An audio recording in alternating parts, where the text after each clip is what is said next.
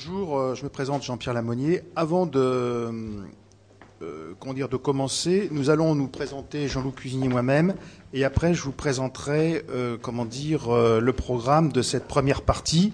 Je rappelle le titre, la remise en cause du droit de travailler en français en France. Cette table ronde sera consacrée au sujet peu étudié et pourtant de plus en plus préoccupant de la remise en cause insidieuse du droit de travailler en français en France. Elle rassemblera des intervenants engagés dans la défense de ce droit au sein d'organisations syndicales.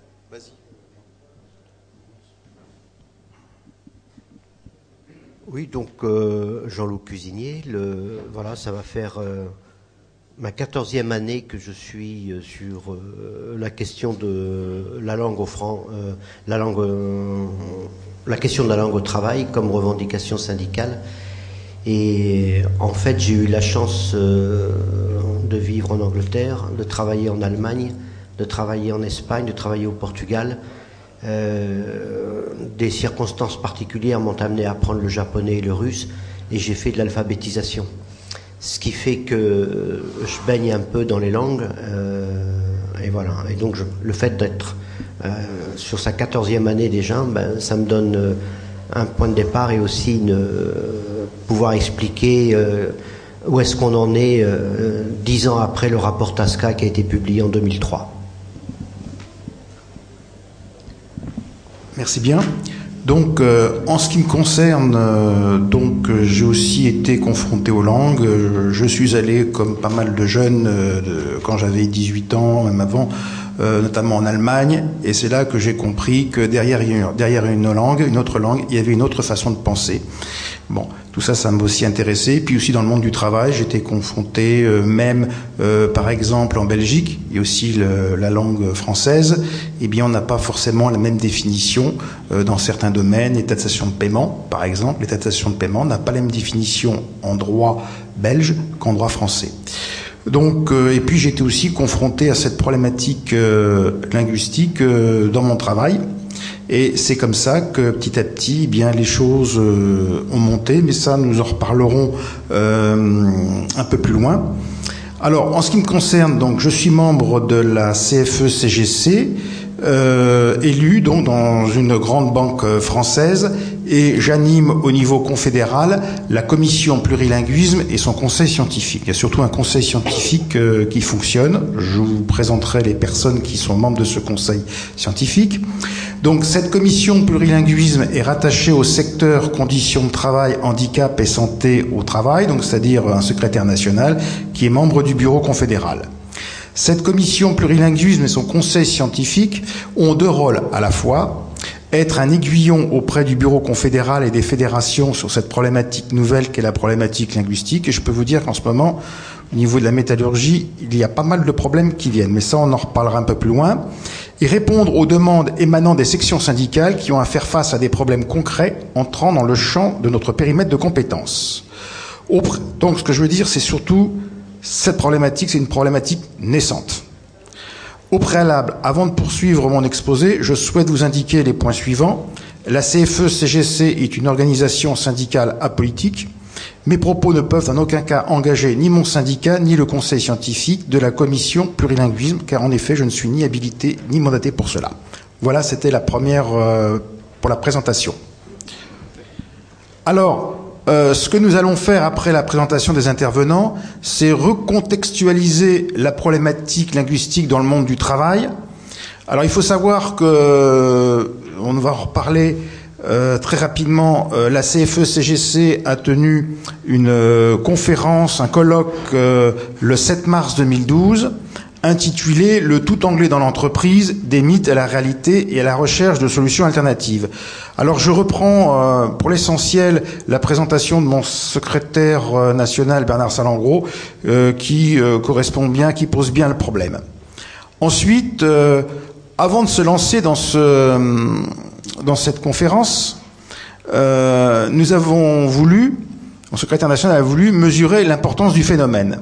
Donc, euh, je vous présenterai quelques tableaux, euh, puisque nous faisons régulièrement, enfin lui fait régulièrement des sondages sur le stress opinion, par, avec OpinionWay, Et depuis deux ans, il a élargi la question à la problématique linguistique. Donc c'est ce qui a fait d'ailleurs qu'on nous sommes lancés dans ce colloque du 7 mars. Ensuite, nous vous parlerons de la souffrance au travail. Euh, on vous projettera la vidéo lancement de la conférence euh, qui pose le problème de la souffrance au travail. Ceci a été réalisé à partir euh, d'un sondage interne, c'est-à-dire on a voulu rencontrer des gens. C'est moi-même qui les ai rencontrés plutôt par téléphone avec des entretiens, mais ça on, on, en reparlera. Et nous avons réalisé cette vidéo qui dure environ 12 à 13 minutes. Ensuite, euh, Jean-Loup Cuisinier et moi-même, euh, nous échangerons euh, sur la souffrance pour vous présenter certains aspects de la souffrance au travail qui sont mal connus peu connus, surtout quand on n'est pas avec des gens qui sont confrontés à ce problème. Il faut savoir que cette souffrance a, engagé, entraîné des, hum, des, réactions syndicales, il y a eu des procès. Donc nous en reparlerons. et en plus, après, il y a euh, dans la recontextualisation ce que dit le droit au travail. Donc il y a Thierry Presley qui est du directeur du travail honoraire, qui est spécialisé dans ces problèmes-là, qui devait venir, mais qui ne peut pas, malheureusement il est pris sous excuser. Mais euh, nous avons, et de très très bon niveau, son intervention à notre colloque, qui dure elle aussi 12 euh, à 13 minutes. Et puis nous ferons quelques commentaires. Après, euh, donc c'est la partie 3, puisque la partie 1 c'était la présentation, la partie 2 la recontextualisation. Nous allons euh, parler des origines de cette situation, parce qu'il est bien de comprendre d'où ça vient. Alors, euh, nous aborderons d'abord les généralités. Alors peut-être qu'on va, euh, comment dire, euh, être sur la, la, la, comment dire, la pièce de monnaie, la partie qui montre l'épaisseur avec la table 3, mais je pense que c'est un important euh, de, d'en parler. Et après, on reviendra dans le monde du travail. Alors pour cela, j'utiliserai des extraits d'une interview de Daniel Hopp euh, par Pascal Presley, euh, qui est paru sur le site de TV5 Monde le, au mois d'octobre 2012. Excusez-moi. Ensuite, il y aura maintenant, on rentre dans le monde du travail, la déclinaison dans le monde de l'entreprise. Alors donc, Jean-Loup Cuisinier moi-même, nous aurons des choses à vous dire. Et puis aussi, on va parler de Bruxelles et de la Cour européenne de justice, la Cour européenne de, la Cour de justice européenne, parce qu'il y a quand même pas mal de problèmes. Euh, donc, ça sera abondamment expliqué. Alors, il y a une partie 4 que j'ai souhaité vous mettre, qui est très très mal connue en France. On en parlera rapidement, euh, parce que d'abord, euh, déjà, le temps va passer.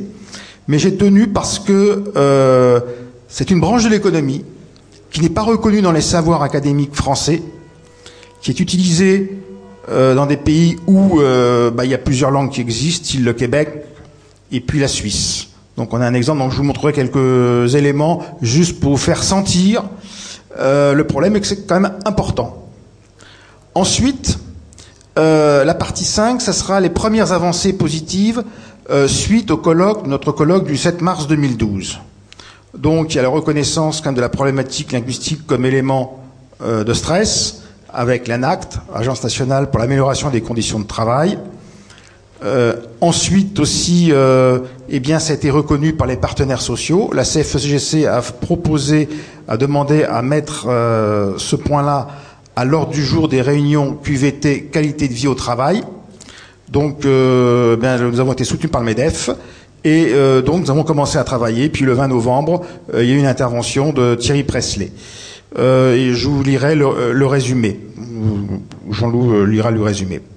Ensuite, en ce qui concerne la CFE-CGC, nous voulons nous donner les moyens, nos ambitions par rapport aux défis que constitue cette problématique. Donc, euh, on va faire un des constats. Donc, euh, il y a une liste assez exhaustive si je puis dire, de ce que nous avons trouvé, euh, et de sources différentes, parce que, eh bien, ça pose aussi des problèmes dans le monde de l'entreprise. Il faut le savoir. Il n'y a pas que du côté syndical. Ensuite, des décisions. Eh bien, nous avons mis en place un conseil scientifique élargi, parce qu'on y reviendra avant. Euh, nous avions un conseil euh, scientifique rétréci, moins de personnes, pour organiser cette conférence. Et puis, je vous parlerai d'activités, moyens, méthodes, bah, c'est-à-dire favoriser la construction d'un droit linguistique du travail, la sécurité linguistique. Et puis on prendra un exemple euh, aussi sur euh, l'évaluation des compétences linguistiques. Pour dire clairement les choses, pour un poste donné, on dit à une personne euh, anglais ou allemand, lui anglais parlait quel niveau. Donc tout ça, ça se quantifie. Et puis à la fin, donc information, sensibilisation et développement du débat public, parce qu'il faut que le public, que ce soit par la voie syndicale ou euh, même les citoyens, parce que c'est un élément, la langue est quand même un élément important euh, et, forma, et, qui, et, qui, forme. Euh, donc, et puis nous conclurons chacun sur ces différents aspects. Voilà. Est-ce que c'était assez clair pour l'entrée de jeu? D'accord. Excusez-nous pour ces petites euh, interruptions. on va commencer euh, la recontextualisation. Alors, dans la recontextualisation, euh, eh bien, c'est la présentation que je vais. Voilà, c'est ça, présentation, avec notamment l'apparition du collectif intersyndical. Donc, je reprends les éléments essentiels de l'intervention de Bernard Salengro, le secrétaire national. Alors, la graine avait été lancé par le collectif intersyndical qui se dénommait Collectif intersyndical pour le droit aux Français dans l'entreprise en France. T'es bien d'accord, Jolou? Qui avait soulevé le problème et l'intérêt de cette démarche est qu'elle traversait et transcendait les différentes organisations syndicales qui se saisissaient de ce problème. Je vais citer les noms. Martine Lamonier, qui porte mon nom et le prénom de mon épouse, mais on ne se connaissait pas avant, de la CGT. Jean-Loup Cuisinier de la CFDT, euh, Franck Grandmaison de l'UNSA et moi-même de la CFE-CGC. Ce collectif a semé les premières graines de ce problème-là. Ce problème peut paraître anecdotique, mais si on compare, car euh, cela se fait dans d'autres disciplines, on s'aperçoit que ce n'est pas du tout anecdotique. En effet, si on regarde le sportif, c'est pour, une, la même chose que pour la pratique des langues.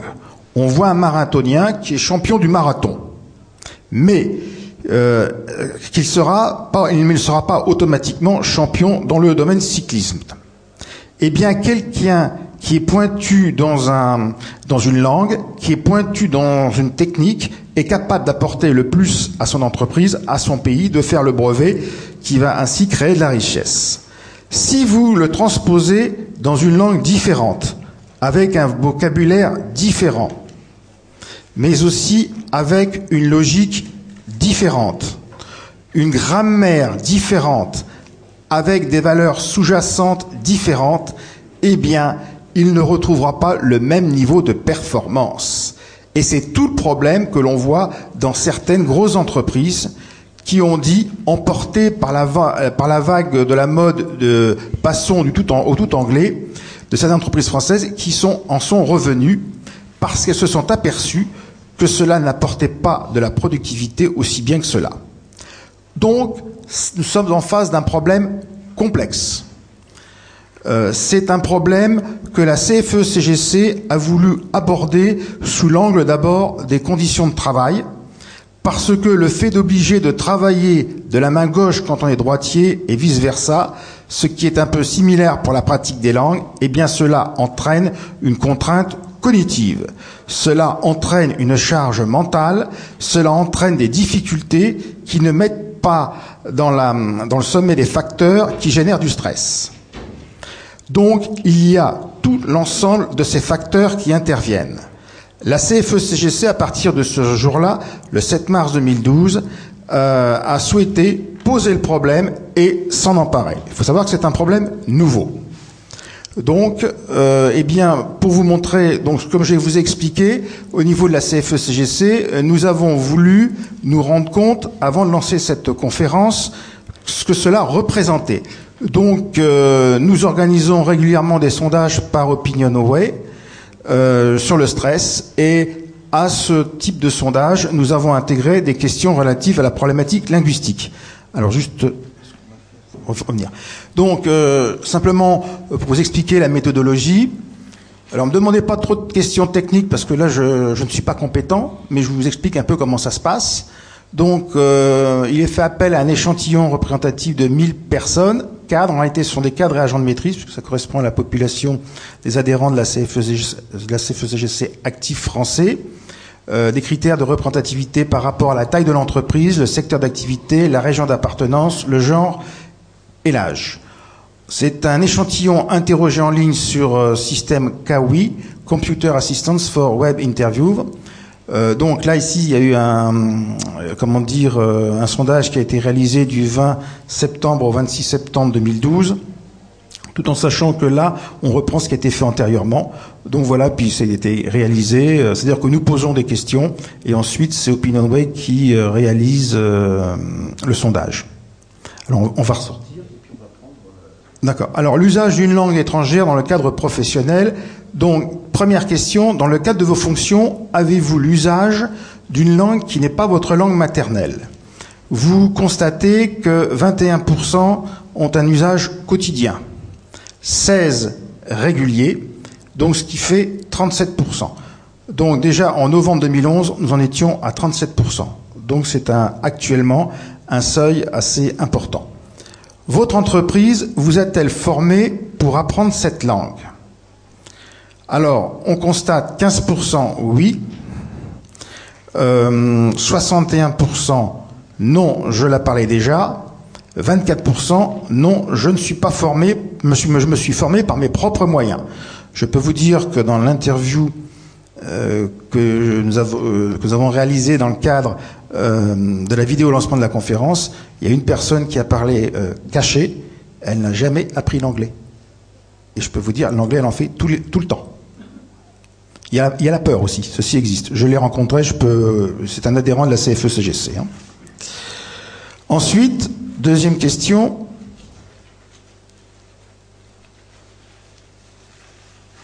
C'est l'usage professionnel de cette langue étrangère engendre pour vous beaucoup plus, un peu plus, autant, euh, autant un peu, un peu moins ou beaucoup moins de fatigue que l'usage d'une seule langue. Alors, beaucoup plus de fatigue, 12%, 39% euh, un peu plus de fatigue, et puis 47% autant de fatigue. Donc nous avons plus fatigant 51%. Alors je tenais à vous dire, parce que ça n'apparaît pas dans le, euh, comment dire, euh, dans la vidéo lancement de la conférence, j'ai eu des gens qui étaient parfaitement bilingues ou trilingues, qui ont travaillé à l'étranger et qui m'ont tous dit c'est beaucoup plus fatigant. Donc des gens qui, et même des gens dont c'est euh, leur langue native, donc ils ont des difficultés. Et autre difficulté aussi qu'ils ont, j'anticipe, mais comme ça j'en parlerai plus après, euh, c'est que travailler toujours dans un métier spécialisé dans une langue étrangère, eh bien, on acquiert les termes dans la langue étrangère, mais il y a une désappropriation de sa langue maternelle. C'est-à-dire qu'ils se retrouvent incapables d'expliquer ce qu'ils font avec les termes techniques en langue française. C'est-à-dire qu'ils savent raisonner dans la langue étrangère, mais ils ne savent plus raisonner dans leur métier en français.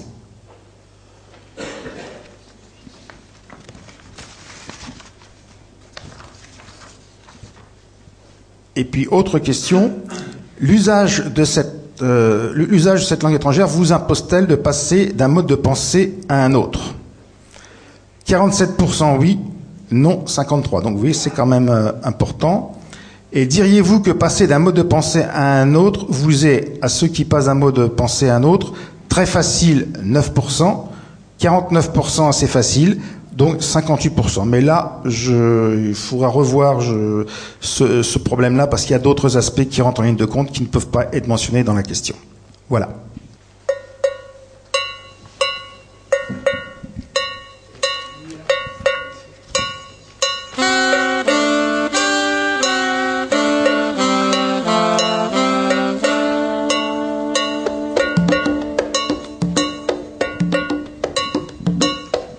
Clair qu'il y a 23 ans, lorsque j'ai été embauchée par euh, cette société, euh, la pratique de l'anglais n'était même pas évoquée. C'était juste, bon, euh, un palliatif pour mieux communiquer avec, avec des, clients étrangers ou des, ou des, collègues étrangers.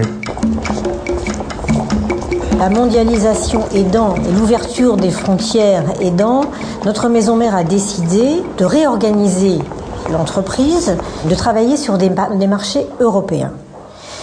C'est cela qui nous a obligés tous, dans tous les pays, à se mettre à l'anglais. La politique de l'entreprise visera à instaurer une langue de travail. Et en général, effectivement, l'anglais s'impose comme une évidence. L'hégémonie, c'est l'anglais, mais si, vous, si on dit demain les, les, la, la, langue véhiculaire en Europe, ce n'est plus l'anglais, c'est le, ce qu'on ce qu'on veut, ça ne me gênera pas. Euh, il se trouve que c'est l'anglais. Je tiens à préciser que nous sommes en France et que même si aujourd'hui le fait de maîtriser l'anglais me paraît tout à fait intéressant, ça ne doit en aucun cas être une obligation dans une entreprise. Aujourd'hui, dans le Code du travail français, nous avons un article qui est l'article L 1321-6, euh, issu de la loi Toubon de 1994, qui rappelle deux choses. Un, que euh, le règlement intérieur est rédigé en français, et surtout, ce qui est très important, que euh, tous les documents comportant des obligations pour le salarié ou des dispositions dont la connaissance est nécessaire pour l'exécution de son travail doivent être rédigés en français.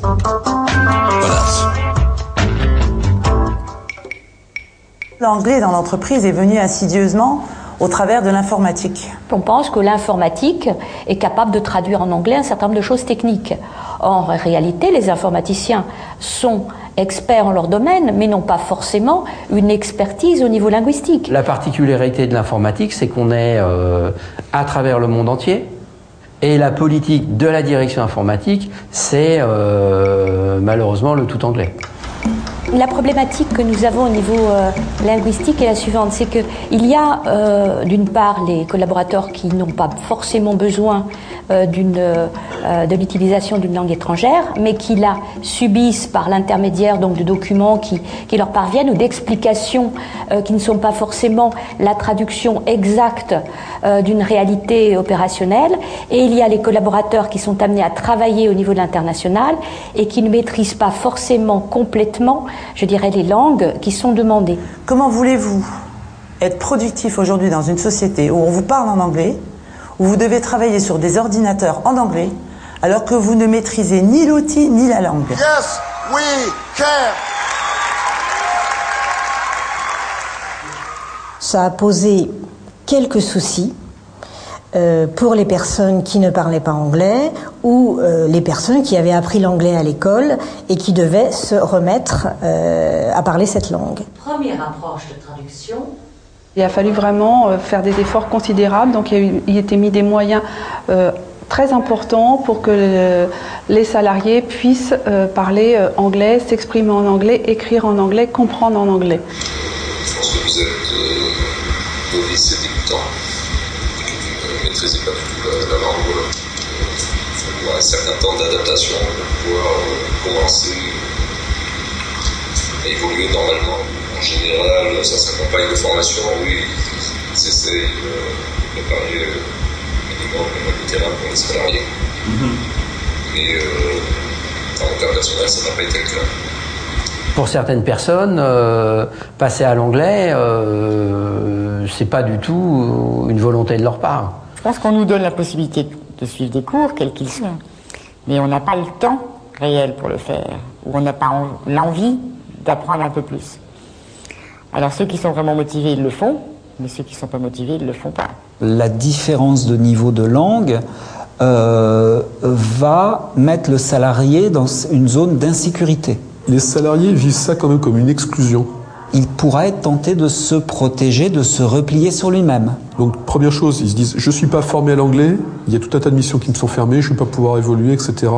Et la formation d'anglais est beaucoup demandée et finalement peu utilisée. Le fait que l'anglais devienne, je dirais, la, la, compétence numéro un pour monter en grade, eh bien, ça élimine de la prise de responsabilité toutes sortes de gens extrêmement compétents dans leur domaine, et donc ça provoque un immense gaspillage de compétences. Et surtout, euh, il y a un véritable risque. Si votre collaborateur comprend moins les consignes qu'une autre, dans une autre société, ben, d'un point de vue économique, vous êtes moins concurrentiel. J'ai eu le cas où une salariée qui faisait preuve de bonne volonté, mais de beaucoup de maladresse, qui utilisait des traducteurs automatiques type Google. Et on aboutissait à des incompréhensions totales et, à des faux sens euh, manifestes. Quand elle disait que le produit devait être contenu dans une petite barquette et que le traducteur automatique traduisait small boat, À l'opposé, l'usine comprenait qu'il fallait réaliser une expédition par voie fluviale, par bateau, parce qu'effectivement l'usine était près d'un port. Donc l'usine a dit, euh, mais d'habitude on envoie par avion, pourquoi voulez-vous que j'envoie par voie maritime?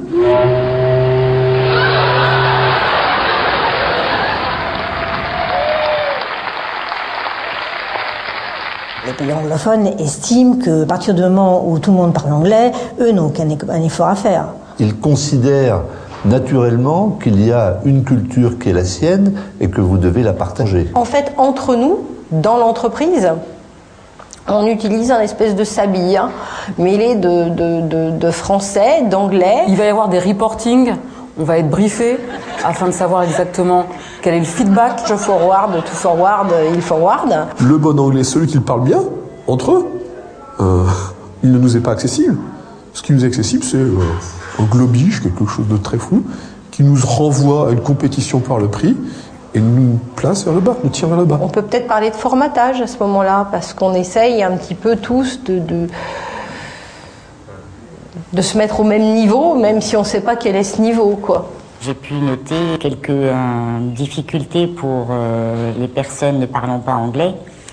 Euh, d'accepter euh, le, format, euh, je dirais, un peu rigide que les Américains aiment imposer dans leur groupe. On sent une domination économique anglo-saxonne et c'est eux qui font le vocabulaire aujourd'hui du management, qui est un mot anglais. Hein. et est-ce que par ça ils font passer leurs idées? J'y avais pas réfléchi avant, mais ça, il se pourrait bien que ça soit un, bon vecteur, ça.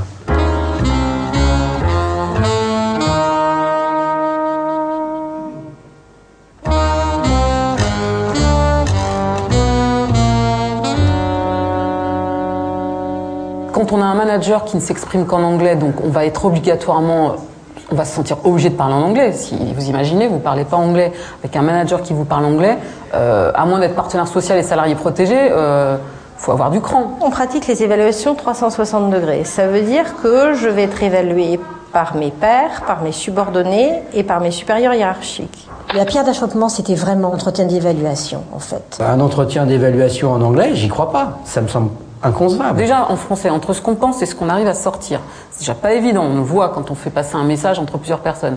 Et après, entre ce qu'on pense en anglais et comment on peut le véhiculer en français, en restant dans la subtilité et la nuance, c'est pas possible. On a besoin d'exprimer des choses qui sont difficiles pour nous. Il faut passer par-dessus nos émotions. Si en plus il faut le faire dans une langue qu'on maîtrise pas, avec une euh, pauvreté de vocabulaire. Euh, Donc ça veut dire que on utilise des mots simples, des formules simples, et dans certains cas, on utilise des mots qui sont pas les bons, parce qu'on sait très bien que ce sont pas les bons, mais on sait très bien que ce sont ceux-là qui sont compris. Donc qu'est-ce qui se passe? Le salarié est en état d'infériorité forcément on le met en situation d'échec et on ne lui donne pas les moyens d'arriver à un niveau supérieur.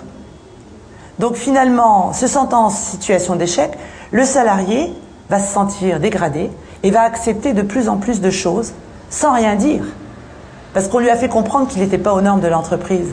Donc forcément, il va accepter beaucoup plus de choses et de façon beaucoup plus docile que s'il maîtrisait l'anglais, donc je crois vraiment que c'est une volonté délibérée de management, et je traduirais ça par un management par la terreur.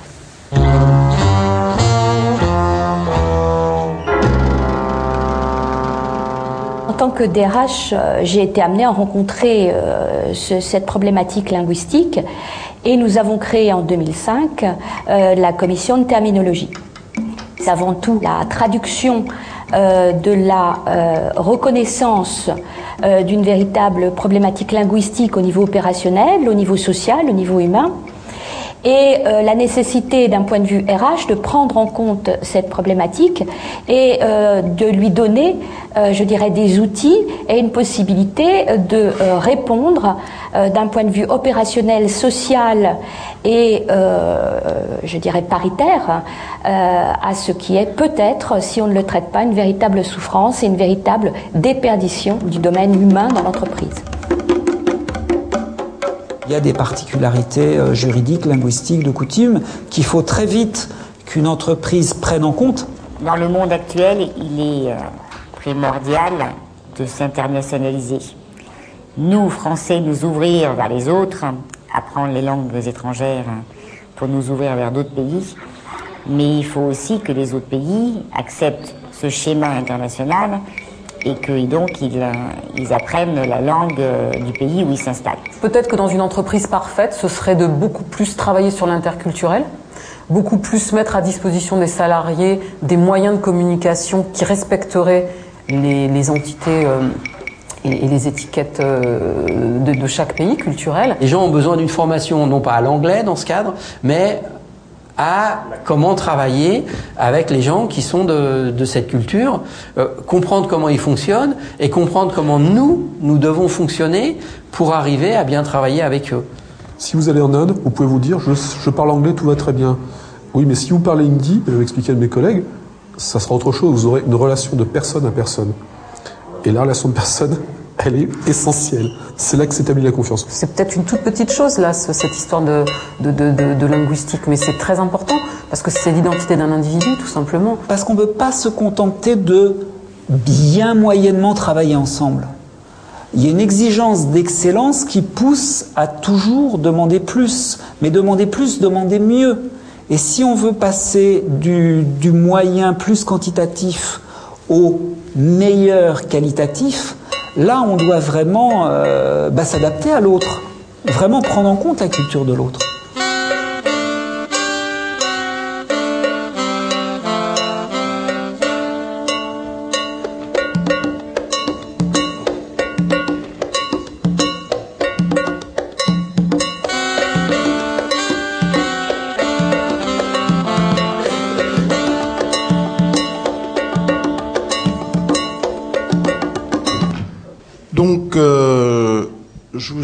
Vous, rappeler, puisque je l'ai peut-être pas dit à tout le monde, c'est que cette vidéo lancement de la conférence, vous pouvez la réécouter à tout moment. Vous allez sur YouTube, la CFGC a un compte YouTube, et vous, faites euh, le tout anglais dans l'entreprise. Vous l'aurez directement. Donc ça, c'était euh, le premier point. Euh, donc ce que je voulais dire, c'est que c'est par notre réseau interne. Ce sont tous des adhérents de la CFE-CGC qui spontanément sont venus vers nous. J'ai procédé à, aux auditions, aux entretiens. Euh, j'ai sélectionné environ une quinzaine de personnes. J'ai fait une fiche de synthèse et Thierry Presley, qui est directeur du travail, donc je vais vous expliquer juste un petit peu ce qu'on a fait, euh, a procédé aux interviews avec euh, un prestataire. Donc voilà ce qu'il fallait euh, savoir. juste vous dire que pour cette conférence, nous avons, euh, nous sommes un petit peu euh, regroupés. Je recherche un document, excusez-moi. Voilà. Euh, nous avions un conseil scientifique rétréci, enfin avec un minimum de personnes. Donc les trois, les quelques personnes qui étaient là, il y a Thierry Presley, directeur du travail honoraire, juriste spécialisé en droit social national et européen travaux en droit linguistique du travail et en prospective sociale, rapporteur de plusieurs commissions du commissariat général du plan de 1989 à 1996, a également occupé de nombreuses fonctions à l'international. Il y a Claude Truchot, professeur émérite de l'Université de Strasbourg, angliciste, sociolinguiste, travaux sur les politiques linguistiques, la géopolitique, les langues euh, en Europe et collabore comme, conseil, comme, conseiller scientifique sur la, gestion des, sur, la, sur la gestion des questions de langue au travail. Il y a Bernard Salengro, euh, qui était secrétaire national, là, qui est maintenant euh, conseiller scientifique, docteur en médecine, spécialiste en médecine du travail, certificat en ergonomie, en psychiatrie et en statistique appliquée en sciences humaines, mise en place du baromètre sur le stress, donc ce que je vous ai montré avant le film, a écrit euh, deux livres sur le stress des cadres, le management par la manipulation mentale, et notamment écrit régulièrement des recueils avec bande dessinée euh, pour les élus des CHSCT sur des thématiques euh, bien précises. Donc voilà un petit peu sur la composition de ce de ce conseil scientifique restreint qui s'élargit, mais ça je vous en parlerai un peu plus tard. Alors, euh, en ce qui concerne euh, la souffrance, la souffrance au travail, bah, je vais laisser euh, Jean-Loup prendre la parole. Oui, sur la, sur la souffrance au travail, ben je vais vous citer des témoignages concrets d'entreprises de ce que vivent un petit peu les salariés qui ont toujours peur de s'exprimer sur, sur cette question. Le, euh, donc, le, à titre d'exemple, on a. euh, attendez, parce que ça a cassé un peu mon.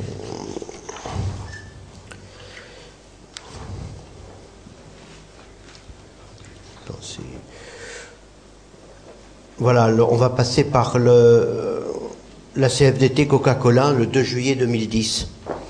La CFDT Coca-Cola France a publié un communiqué de presse s'élevant contre le plan social de Coca-Cola et dénonce le non-respect de la loi Toubon sur l'usage du français dans le milieu du travail. On y apprend que les cadres en recherche de reclassement qui postuleront pour un poste en France et auprès d'un manager français pourraient être dans l'obligation de faire leur entretien en anglais. La CFDT précise dans son communiqué que les cadres français seront en concurrence avec des cadres anglais pour les mêmes postes au détriment de l'équité face à l'emploi, puisque les entretiens d'embauche se feront tous en anglais. Et Coca-Cola, euh, là, là, le poste en l'occurrence c'est Dunkerque. Donc vous voyez, euh, le- l'Angleterre n'est qu'à une heure. hein.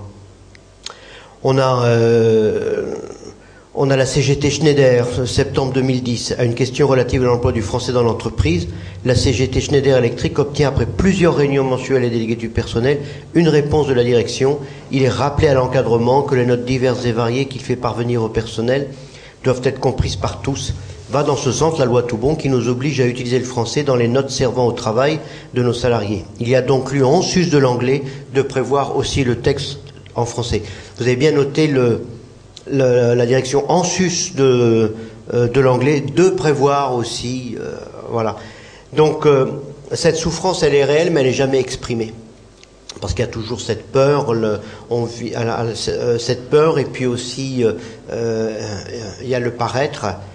Et puis aussi sur la formation, parce que j'écoutais bien les, interviews qui étaient, qui étaient faites, mais une des solutions que, qui, me- venait à l'esprit en les entendant, bah, si le problème pose de la méconnaissance de la langue anglaise ou le, manque de pratique, eh bien enseignons l'anglais rapidement dès la maternelle, comme ça le, problème va se solutionner euh, de lui-même. Si le problème c'est parce que je suis mal à l'aise, ben moi je vais vous donner les conditions euh, de vous mettre à l'aise en favorisant euh, l'apprentissage de la langue anglaise dès la maternelle, et puis de faire tout le cursus en anglais, et vous verrez, dans dix ans, vous serez opérationnel et ne vous aurez plus ce problème.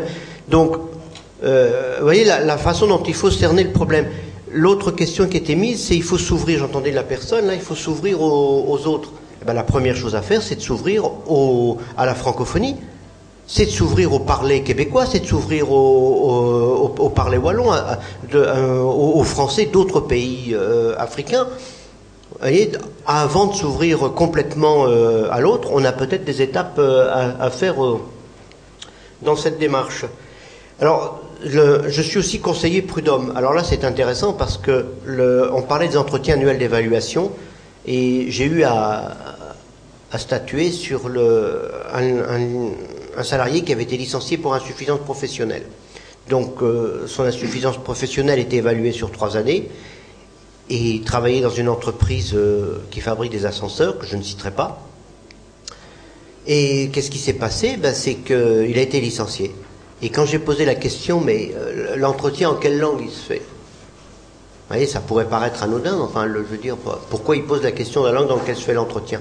Eh ben, Tout l'entretien se fait en anglais. Alors ce monsieur, sa tâche consistait, il travaillait au service généraux de l'entreprise, et sa tâche consistait à passer dans les bureaux, euh, ça va, il n'y a pas de chaise dégradée, euh, vous voyez, c'est au service logistique, il était chargé de ramener les papiers, veiller à ce qu'il y ait du papier pour la photocopieuse. Vous voyez à quel niveau ça va. hein, Alors, ce qui est intéressant, c'est que l'avocate dit, mais euh, quand j'ai soulevé le problème, euh, oui, mais ce n'est pas un problème, monsieur le conseiller, puisque je me suis arrangé avec ma consoeur, on a traduit. Ah, c'est peut-être pas un problème pour vous, mais pour moi, c'en est un. Voyez, puisqu'il y a application de la loi. Euh, du, coup, on a demandé à avoir les documents entretien d'évaluation. Alors, pour 80% des pages étaient rédigées en anglais. Et le document final était signé lui aussi en anglais. Mais la question qu'on doit se poser, et là qui doit nous, interpeller, nous, organisations syndicales, c'est comment se fait-il que dans une entreprise qui est quand même assez importante, hein, les entreprises qui fabriquent des ascenseurs, il n'y en a pas 36 sur le marché. hein. comment se fait-il que les organisations syndicales présentes dans l'entreprise aient laissé passer ça? Vous voyez, ça n'aurait jamais dû venir à notre niveau. Et en fait, c'est parce qu'il y a une méconnaissance de tous les enjeux euh, sociaux, économiques par rapport à cette question-là. Et aussi, il y a comme une sorte de tabou. euh, on, ne touche pas, et tout à l'heure on a parlé du terme insidieux, et c'est insidieusement que le, processus euh, se met en place, lentement, tout doucement, et après ça s'imprime dans nos esprits, et ça ne nous choque plus. Et on a parlé tout à l'heure des procès, si je peux dire un mot sur les procès. Vous savez, il y a eu quatre grands procès en France euh, sur l'application de la loi Toubon, qui a bien fait rire pendant des années. Ah, Mr. Allgood, etc. On se demandait ce que ça veut faire là. Et heureusement que cette loi existe. Et au moment où les organisations syndicales commencent à s'approprier cette question, eh bien, vous allez voir la position de notre gouvernement, euh, surtout précédent, euh, de ce qu'il en est. Donc le pro- premier procès intervient en, en 2004 avec l'affaire James. L'affaire James, c'est le- l'entreprise américaine euh, General Electric Medical System. Donc c'est un procès qui va durer quand même 3-4 ans. Et les salariés finiront par obtenir euh, le droit à la traduction des, euh, des logiciels et un certain nombre de documents. Et pour éviter la cassation, ils vont obtenir, ils vont obtenir un accord d'utilisation de la langue française dans l'entreprise. Voilà. Mais nos collègues vont se rendre compte qu'au fil du temps, il y avait un certain nombre de choses qu'ils n'avaient pas vues. C'est que euh, FO euh, d'ailleurs s'opposera à cet accord en disant euh, signer un propre accord sur l'utilisation de sa propre langue dans son propre pays, c'est quand même un peu fort de la casquette. Mais bon, c'était quand même, il y avait quand même des choses qui étaient apportées. Mais ce que nos collègues n'avaient pas vu, c'est certes, on accorde euh, un, accord sur l'emploi de la langue, mais ils n'ont pas fait attention à la qualité de la langue. Et là, j'insiste sur, ce- qui était dit, c'est sur, la qualité, et là, ça renvoie à la terminologie. Donc là, on peut tirer expérience de ce premier procès, l'emploi de la langue, mais aussi veiller à la qualité de la langue par la mise en place de commissions de terminologie dans les entreprises. Le deuxième procès, c'est Europe Assistance. Alors, Europe Assistance, c'est un logiciel de comptabilité. Et l'argument qui va être avancé par l'entreprise, c'est de dire, mais il n'y a que très peu de personnes qui utilisent ce logiciel, donc ça concerne en fait que peu de personnes, et on peut remettre un document de traduction.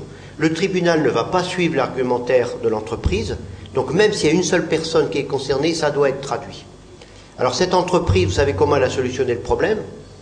Eh ben, C'est très simple, on ne va pas traduire, mais on fait faire le travail par un autre, par un prestataire.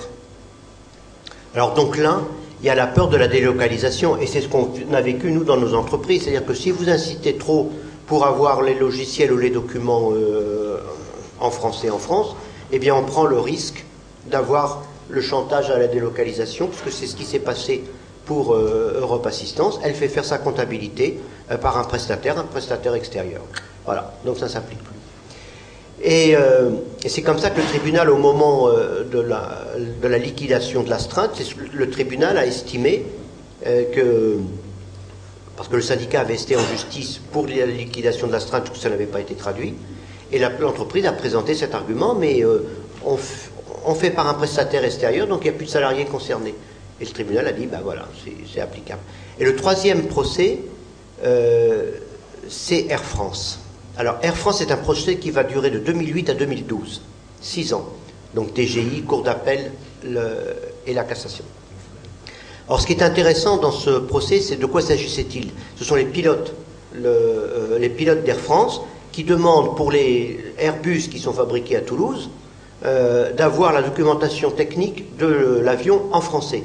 Parce que les pilotes anglais l'ont en anglais, les pilotes allemands l'ont en anglais, et les pilotes français voulaient quand même l'avoir euh, en français. Donc, qu'est-ce qui est lié, euh, euh, qu'est-ce qui va être lié à cette question? Ben, C'est la sécurité. Alors les pilotes vont le demander au titre de la sécurité parce qu'on est quand même plus à l'aise hein, au moment où l'avion a des difficultés, euh, page 45. euh, bon.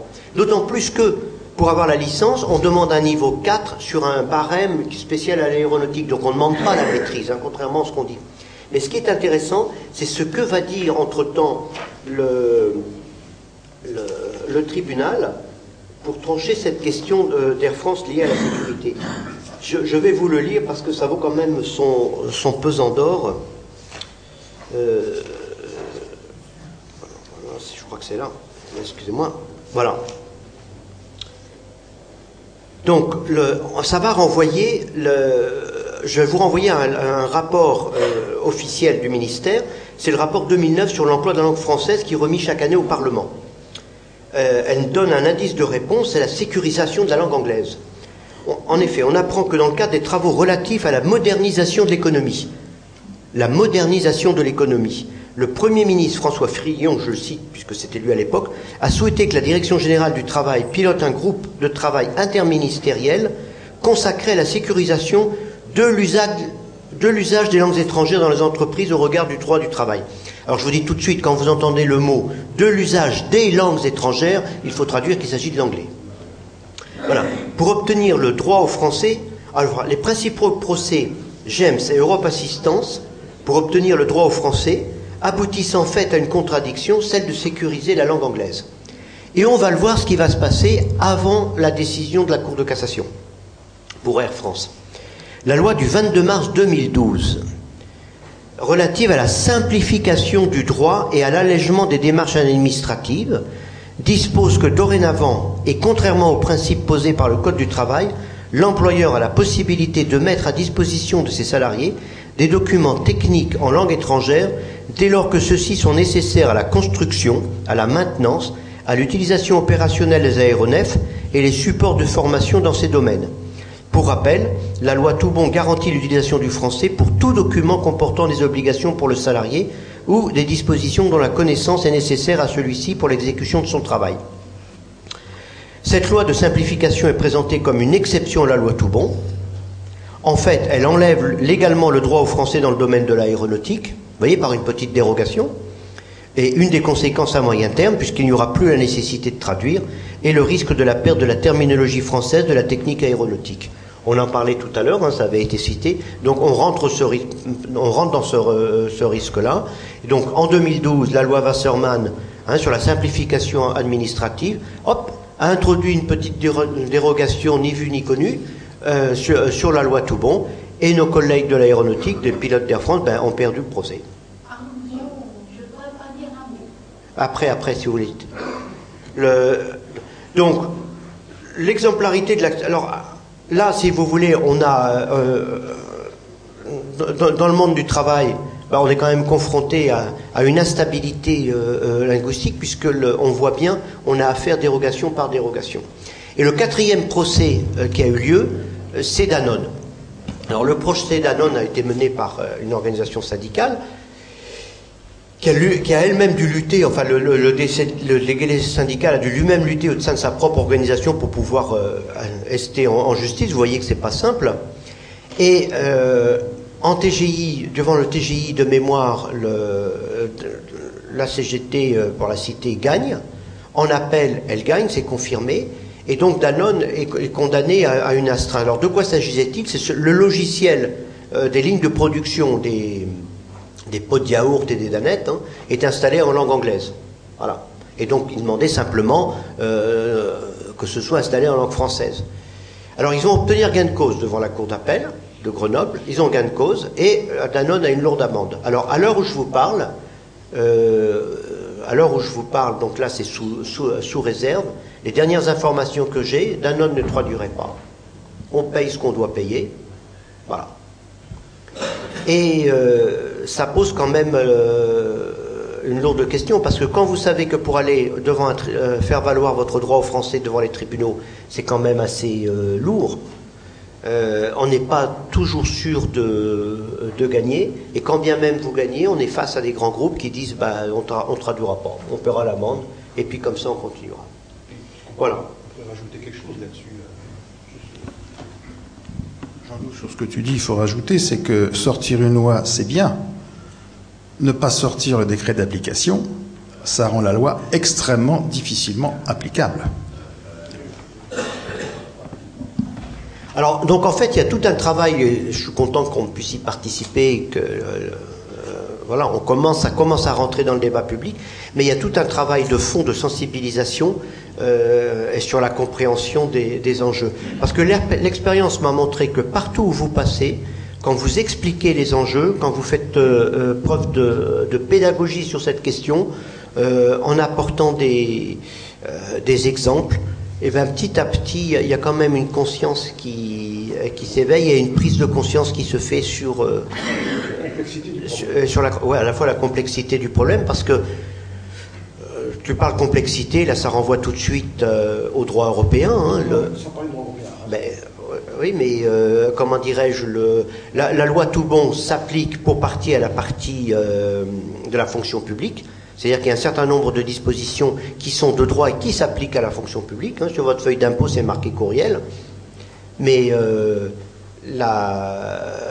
dans le privé, libre circulation des biens et des marchandises, voilà, hein, c'est le- c'est pratiquement du ressort de, l'entreprise de, dire bah, moi je décide euh, et on l'a bien vu. hein.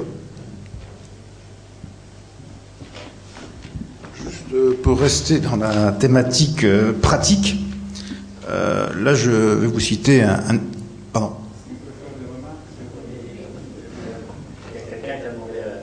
Est-ce qu'on peut terminer là-dessus, sur ce point-là, et on vous laisse la parole sur différentes questions? Hein. Euh, et après, on passera à la, euh, euh, comment dire, l'interview de l'intervention de Thierry Presley, directeur du travail honoraire, lors de notre colloque. Alors, je voulais juste compléter pour être pratique. Je suis élu aussi au CE des centraux d'une grande banque, bon, pas nommer, c'est la Société Générale. Et nous avons constaté que des responsables des services, notamment dans les parties banque d'affaires et quelques autres services, vous présentent la réorganisation de leurs euh, services ou de leur structure, parce qu'il y a une obligation de consultation, et puis ils se mettent à vous parler, à en prononcer des mots, des termes globiches. Alors, euh, sans vouloir faire de provocation, mais en parlant très gentiment, mais qu'est-ce que voulez-vous dire? Qu'est-ce que vous exprimez exactement? Ah, je vous dis pas l'effroi. On a posé la question qui tue parce qu'ils ne peuvent pas vous répondre. Ils bégayent. Vous demandez l'explication d'un mot, le mot français existe et ils ne savent pas vous répondre. Et je peux vous assurer, à partir du moment, parce qu'ils ont tellement pris euh, l'habitude de parler avec un langage globiche, dès que vous demandez des questions précises, qu'est-ce que vous avez voulu dire Eh bien, je peux vous dire, vous désarmez les personnes. Et je peux vous dire, quand on connaît un peu la, problème, la problématique linguistique, comme Jean-Loup et moi-même, vous posez la question, les gens n'ont pas le temps de voir venir le scud. Ils sont complètement désorientés. C'est à 360 degrés euh, tous les côtés, devant, derrière, euh, euh, dessus, en dessous. Donc ça, c'est un point important. D'ailleurs, même ce qu'on avait fait, parce que la DGLF, Délégation Générale de la Langue Française des Langues euh, de France, a eu euh, la bonne idée de faire des petits, euh, parce qu'ils ont une base de données de terminologie, France Terme, euh, je vous conseille d'aller jeter un coup d'œil. Ils sont bien développés dans certains domaines, dans d'autres, euh, c'est pas, c'est pas encore tout à fait ça. Mais euh, ils font des gros efforts, ils sortent des petits fascicules, domaine finance, domaine communication. Alors devant un directeur financier, vous remettiez un petit fascicule comme ça pour lui apprendre la langue française, lui rappeler que ça existe, euh, ça fait du bien. Alors, ça c'est du concret. Ce que je peux vous dire aussi, par exemple, c'est lors de la mise en place de plans sociaux, ce qu'on en a un petit peu parlé, et là moi j'ai le cas euh, pratique, euh, comment dire, euh, dans mon syndicat, euh, l'un des critères souvent retenus euh, dans le cadre de licenciement est le critère linguistique. J'ai par exemple chez Alcatel-Lucent, pour pas le nommer, eh bien ils font, ils proposent aux personnes, au personnel concerné par ce PSE, eh bien de, de passer un test qui est facultatif. Et ce test, évidemment, va, avec le scoring, va euh, dire, euh, eh bien, euh, va les positionner avec d'autres critères euh, dans le cadre d'un licenciement. Et la métallurgie, en ce moment, c'est vraiment sinistré. Je, je, tiens à le dire, parce que là, j'ai plusieurs sociétés euh, de métallurgie. D'ailleurs, on, on, va avoir des réunions à certains niveaux. Alors aussi, euh, un point important, euh, puisque tu as parlé de prud'homme, un salarié ayant une fonction dont le libellé est décliné en anglais, incluant le mot manager, se trouvera devant les prud'hommes en situation d'infériorité car il devra au préalable se justifier sur la réalité et le niveau de ses responsabilités dans l'entreprise devant les conseillers prud'homaux. Parce que comme on l'a un petit peu dit, euh, ce qui est valable en terminologie, en culture française, euh, ne l'est pas forcément euh, en terminologie anglo-saxonne. Donc ça, ça revient toujours, ça. ensuite, un couple explosif alors, euh, vous avez vu la, la, vidéo lancement de la conférence. Il y a le problème des évaluations passées de langue étrangère. Alors ça, c'est vraiment explosif à 100%. Je l'avais vu euh, d'abord dans l'entreprise euh, dans laquelle je suis et avec les entretiens, puisque j'ai fait les entretiens de présélection, mais je ne pensais pas que c'était un niveau explosif à ce point-là. D'ailleurs, de toute façon, on aura un traitement particulier. Alors, vous savez, dans un syndicat, eh bien, vous avez des, des mandants et les gens aiment bien avoir du consommable et du pratico-pratique. Alors, il y a des domaines dans le, sur la problématique linguistique, il faudra un investissement, c'est-à-dire de recherche, parce qu'il y a d'autres aspects psychologiques, euh, les émotions, euh, qui demandent des recherches complémentaires, même si au niveau du conseil scientifique, euh, une opinion est bien posée. Euh, et dans d'autres domaines, euh, eh bien, on va essayer d'être, euh, puisqu'il y a une demande sociale, de répondre à la demande. Alors, ce que je voulais dire sur le couple évaluation et aspect linguistique, les propos qui suivent n'ont pas pour objet de faire un procès sur les différents systèmes d'évaluation, parce que y aura un autre discours sur les évaluations, puisque ce n'était pas l'objet de la conférence, mais de montrer le caractère potentiellement dangereux de ce mélange explosif, car mal maîtrisé, semblerait-il, et apportant un surplus de stress et de fatigue. Or, les évaluations sont considérées par les entreprises comme étant un moment important à passer entre la hiérarchie et le collaborateur. Des hiérarchies imposent à leurs collaborateurs entre Français que les entretiens d'évaluation aient lieu en anglais. Les collaborateurs hésitent souvent euh, à montrer leur hostilité sur cette façon de procéder, de peur de voir tout ou partie de leur bonus, parce que ceci exige, je tiens à vous le dire, dans ma banque ça existe en tout cas, qui peut représenter une part significative de leur rémunération annuelle brute dans certains métiers remise en cause. Il y en va aussi de leur évolution de carrière. Il convient aussi de noter que des hiérarchies d'origine étrangère ont des difficultés à s'exprimer en français et imposent à leurs collaborateurs français travaillant en France leur propre langue maternelle ou l'anglais. Les problèmes rencontrés ici sont de deux natures. L'évaluation, comme nous l'avons énoncé ci-dessus, est un moment important d'échange entre l'évalué et l'évaluateur. Or, en demandant à l'évalué de s'exprimer dans une langue autre que sa langue maternelle, celui-ci va souvent être mis en situation d'infériorité, car ayant des difficultés ou se trouvant dans l'impossibilité d'exprimer clairement son point de vue et d'y distiller des nuances souhaitées. C'est ce que une personne interviewée a dit dans la vidéo. D'autre part, la mauvaise connaissance de notre langue par des évaluateurs d'origine étrangère a pu être source de sanctions pour certains collaborateurs par simple incompréhension. Je peux confirmer que ça, je l'ai vu. J'ajouterai un risque complémentaire lié aux évaluations propres à 360 degrés. Alors peut-être que tout le monde ne sait pas ce que c'est qu'une évaluation à 360 degrés. En réalité, c'est pas que votre, euh, vous avez la possibilité de demander euh, qu'une personne vous évalue sans que vous ayez le retour. Alors ça peut être des gens avec lesquels vous travaillez qui sont à l'horizontale, en transversale, qui sont supérieurs, qui sont dans un autre lieu géographique, par exemple vous avez des contrats à l'étranger, ou bien alors euh, en dessous de vous aussi. Voilà. Et par contre, comme je vous disais, vous n'avez pas le retour. Euh, donc, euh, je, ça j'ai eu le cas. Euh, eh bien, dans ces types d'évaluation, vous pouvez avoir le risque culturel. Je m'explique. Que l'entreprise n'assume pas et on fait assumer aux salariés. Vous êtes un salarié français travaillant en France et vous êtes apprécié sur le plan professionnel. Donc vous travaillez avec euh, un Américain, un Anglais entre autres. Donc vous allez leur demander euh, leur point de vue pour vous évaluer. Alors l'Américain, s'il est content euh, de votre travail, va parler de vous avec des termes, comment dire, avec emphase.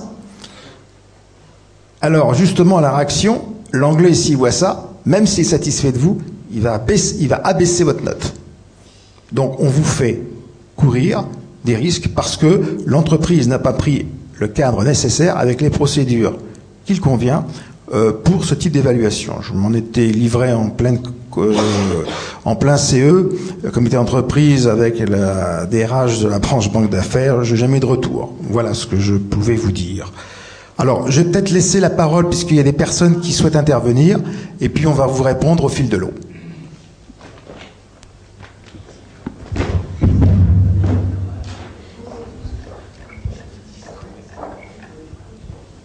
Moi, je voudrais intervenir. Voilà, le problème de l'anglais dans l'aviation.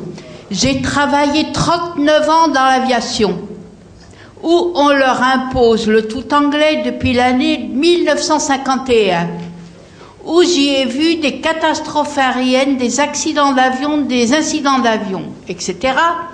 Je peux confirmer que l'Amérique L'Américain ingénieur aéronautique civil a fait plusieurs rapports là-dessus sur les inconvénients de l'anglais dans l'aviation.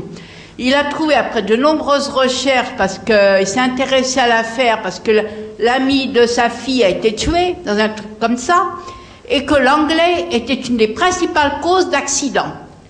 Donc, je signale qu'il a dit, bon, euh, il est décédé maintenant, il n'a pas eu le temps de finir son travail jusqu'au bout, mais que je sais qu'à Osaka, c'est pas si vieux que ça, le pilote, le contrôleur japonais s'est adressé en anglais au pilote de l'avion chinois qui n'a pas compris.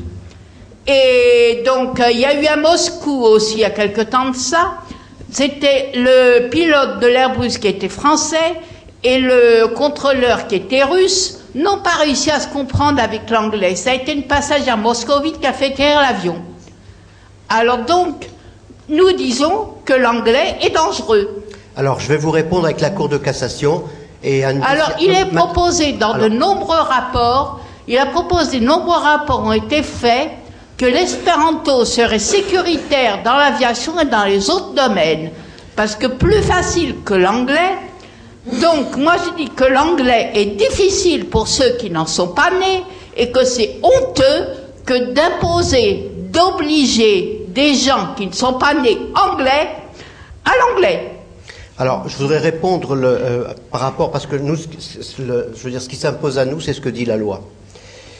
Et la décision de la Cour de cassation je, le, du 12 juin 2012, elle dit que les manuels aéronautiques rédigés en anglais n'ont pas à être traduits en français pour des raisons de sécurité. Alors ce qui est intéressant, c'est parce qu'on va pouvoir faire évoluer le droit à partir de la décision de la Cour de cassation. C'est pour non, non, non pas être traduit en français pour des raisons de sécurité. Et pour des raisons de sécurité, ça nous renvoie à une autre affaire dont on n'a pas parlé ici pour l'instant, qui est l'affaire d'Épinal, où la, radiothérapie, le, le, les manuels de radiothérapie avaient été installés en langue anglaise, mais l'affaire d'Épinal euh, elle dure sur plusieurs années et elle a commencé bien avant l'introduction de la loi Toubon euh, en, en 94.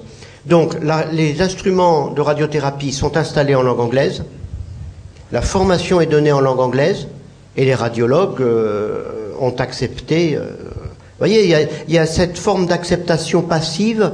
C'est en anglais, on accepte, euh, voilà. Et après, à l'intérieur de l'hôpital, ils vont bidouiller un petit logiciel et ils vont faire donc un des facteurs, hein, un des facteurs, ils vont faire une erreur sur la programmation avec l'expression de la décimale. Le deux points après la virgule ou trois chiffres après le point. Voilà. Et donc le, un des facteurs, ça va être le euh, l'utilisation de l'anglais à, chez, à l'hôpital d'Épinal. Mais l'hôpital d'Épinal, c'est l'administration publique. Hein. Et je vous dis que la même chose dans le privé, dans une clinique privée, le, le directeur de la clinique euh, mis en examen, euh, la clinique fermée et puis le personnel au chômage. Hein.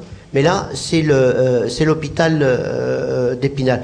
Alors moi, ce qui m'a frappé, parce que le procès a eu lieu, moi, ce qui m'a frappé, c'est que à aucun moment les victimes n'ont fait valoir cet aspect du manquement à la législation. Voilà, ça c'est le constat qui a été fait. Mais vous voyez que pour des raisons de sécurité, quand la Cour de cassation nous dit que au titre de la sécurité, alors ça, ça va très loin, hein, parce qu'au point de vue décision, quand il y a une décision de la Cour de cassation, après on peut faire une extension. Hein. Vous avez des questions qui, doivent être posées. L'arrêt doit-il être circonscrit au secteur aérien, au titre de la sécurité?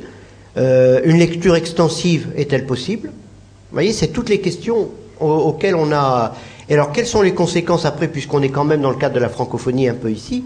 Mais une décision de cette importance en France, quelles sont les répercussions qui, vont, qui, peuvent se présenter pour les autres pays euh, membres de la francophonie?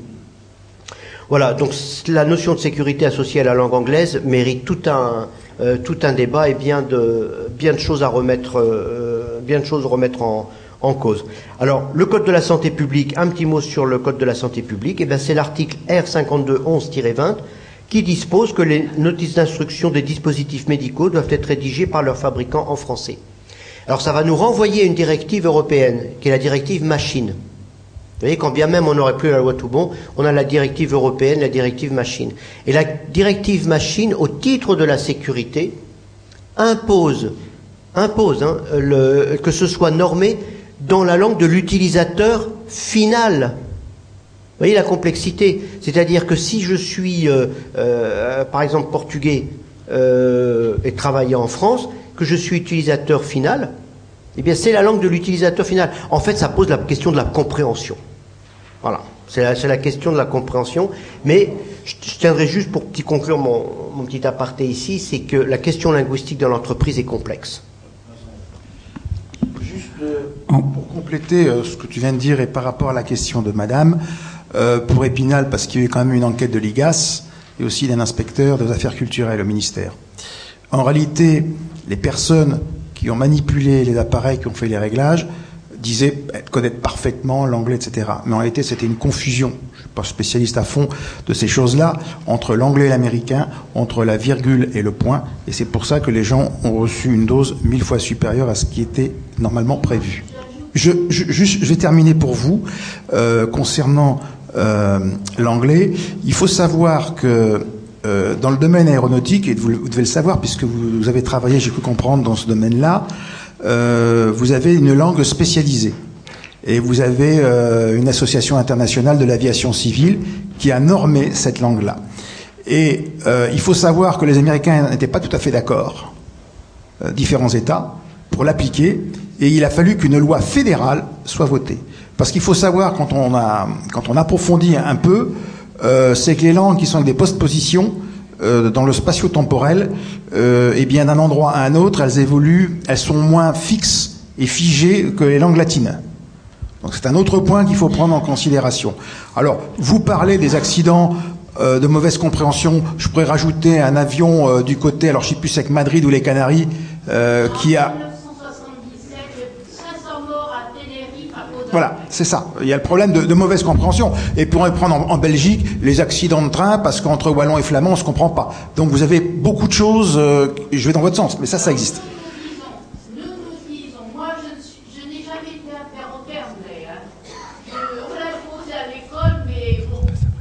Et non, nous disons que y a, nous plaignons qu'il y a une excellente alternative à l'anglais qui est facile pour quelque peuple que ce soit, c'est l'espéranto.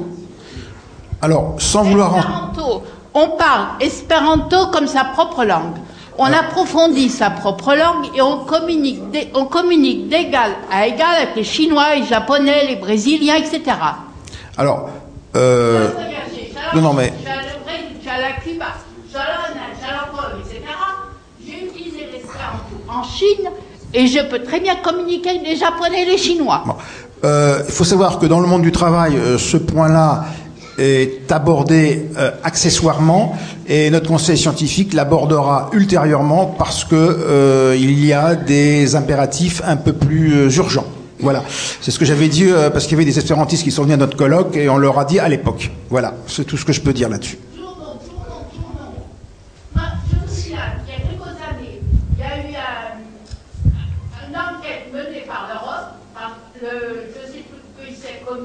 Commission européenne, je sais quoi, euh, pour l'Europe, dans tous les pays européens, c'est l'espéranto qui a remporté l'anglais. Donc, on n'a pas écouté ce que les gens veulent. On n'écoute pas.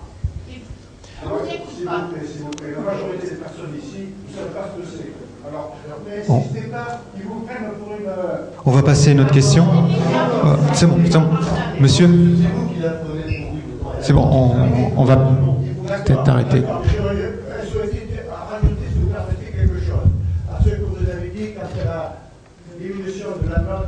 Excusez-nous, on peut passer à notre question.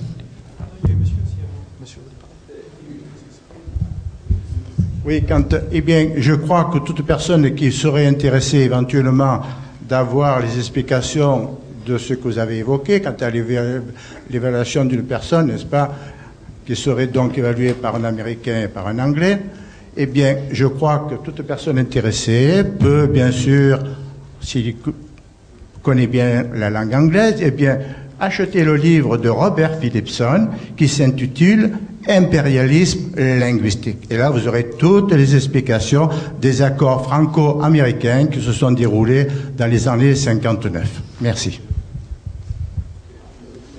S'il vous plaît, Pierre-Joseph.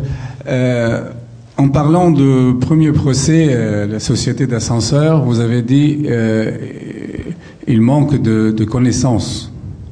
Vous pensez vraiment que c'est manque de connaissances ou c'est plutôt la langue française qui est visée pour, euh, pour atteindre la, France finalement et sa place dans le monde Vous avez dit euh, la société, les, organisateurs, de, les responsables de la société, ils connaissent, connaissent pas, la, loi. C'est pour ça ils, ont fait l'interview, l'en- l'entretien en anglais les papiers en anglais. Est-ce que vous voulez dire que vraiment ces gens agissent l'envahissement de la langue anglaise c'est un phénomène par méconnaissance ou c'est vraiment un processus volontaire qui vise la langue française et sa place dans le monde? Non, c'est un, un processus. C'est un processus. le, un, euh, ce processus, il est en 2003. Il faut se pencher sur le rapport Tasca. Le- en, en 2003, donc euh, le Tasca fait faire un bilan de l'application de, la loi Toubon, qui est de 94. Donc on a un recul pratiquement de 10 ans. Et dans ce rapport déjà, le, le- le rapport souligne le processus insidieux. Voyez, c'est- c'est-à-dire que vous vous rendez même pas compte que petit à petit vous, êtes, avez, euh, vous avez basculé dans l'anglais. Parce que les entreprises n'ont pas de politique linguistique euh, explicite. C'est petit à petit, il y en a un dans son coin qui a dit ah bah ce sera euh, bah on le fait en anglais, pourquoi pas. Au départ ça ça commence par trois termes, après c'est une feuille qui arrive et puis après quand on s'internationalise, votre il se trouve que votre directeur euh, vient d'un autre pays. Vous voyez, c'est c'est mais il n'y a pas le tout tout ça s'est mis en place insidieusement sans réflexion. Voilà, c'est le je, pense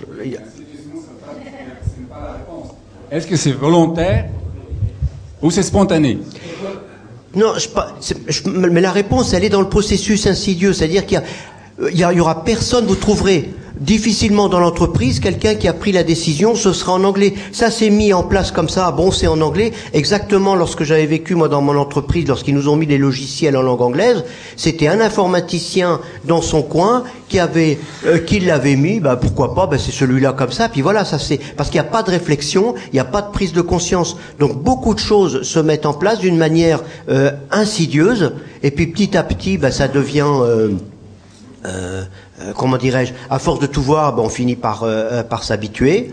Et puis on en arrive presque à, euh, accepter le principe que ce soit normal que dans une entreprise euh, euh, qui a une dimension internationale, l'entretien d'évaluation se fasse en anglais maintenant. Vous voyez, c'est le. C'est la, ce que vous appelez ça, c'est la, stra- la stra- la stratégie. C'est effectivement, mais l'intention, il est autre chose. L'intention, c'est volontaire. Ben, euh, faut- moi, je ne suis pas là pour euh, juger si c'est volontaire ou pas. Euh, il faut avoir des éléments pour, pour dire si c'est volontaire. Moi, je pars du principe que le, sur le rapport Tasca, des gens mettaient en face ce processus euh, insidieux, et il y a beaucoup de choses qui se mettent ainsi. Et là, on en arrive à une autre étape. Le- on, on arrive dans une phase dangereuse où on va passer maintenant de, euh, de ce qui s'est fait euh, d'une manière insidieuse, le, euh, ce qui rentre dans le fait coutumier. Maintenant, on va passer à, la deux- à une autre phase qui, celle-ci, va être beaucoup plus dangereuse parce que maintenant, on va l'acter juridiquement. Et cette phase-là, elle est extrêmement dangereuse.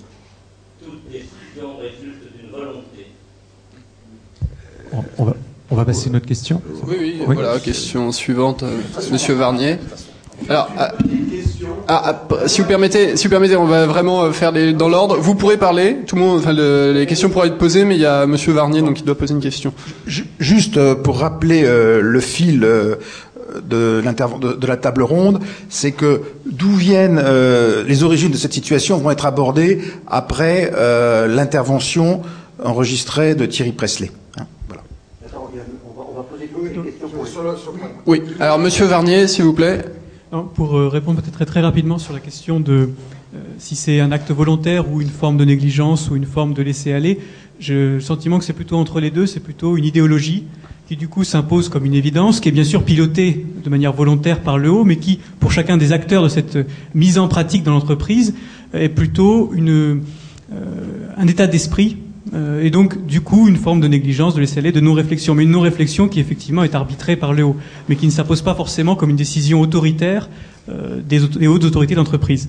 Ce que je voulais simplement euh, souligner, en fait, juste pour euh, abonder dans votre sens, on parlait de, de sécurité aérienne. Bon, il y a des exemples très précis, notamment euh, le 29 décembre 1972, un avion qui s'écrase en Floride, tout simplement parce que la tour de contrôle avait ordonné, en anglais, turn left right now. Donc tourner à, gauche maintenant, ce qui a été compris par tourner à gauche et maintenant à droite. D'où euh, le problème. Alors par rapport à Air France aussi, euh, un exemple très concret sur les, manuels de, maintenance de l'appareil. Donc on, espère qu'effectivement ils sont relativement bien compris puisqu'on monte dans ces fameux appareils ensuite. Euh, quand vous avez en anglais, à propos d'une pièce donc de maintenance, vous la, sortez, vous la nettoyez éventuellement et puis replace it. Vous le traduisez comment? Par euh, remplacer-la ou replacer-la? C'est très très. bah, la question peut se poser pour quand on n'est pas anglais de naissance et c'est très très différent pour une pièce de sécurité. Euh, euh, certaines pièces, quand vous les enlevez, un circuit par exemple, vous pouvez pas le remettre. Vous avez fait subir à la pièce une déformation qui la rend impropre à son usage. Bon. Euh, par, par rapport aussi. Depuis au moins 20 ans. Et qu'est-ce qu'il est mort, ce M. Toubon Il n'y a personne d'autre que M. Toubon à faire valoir le code qu'il a institué.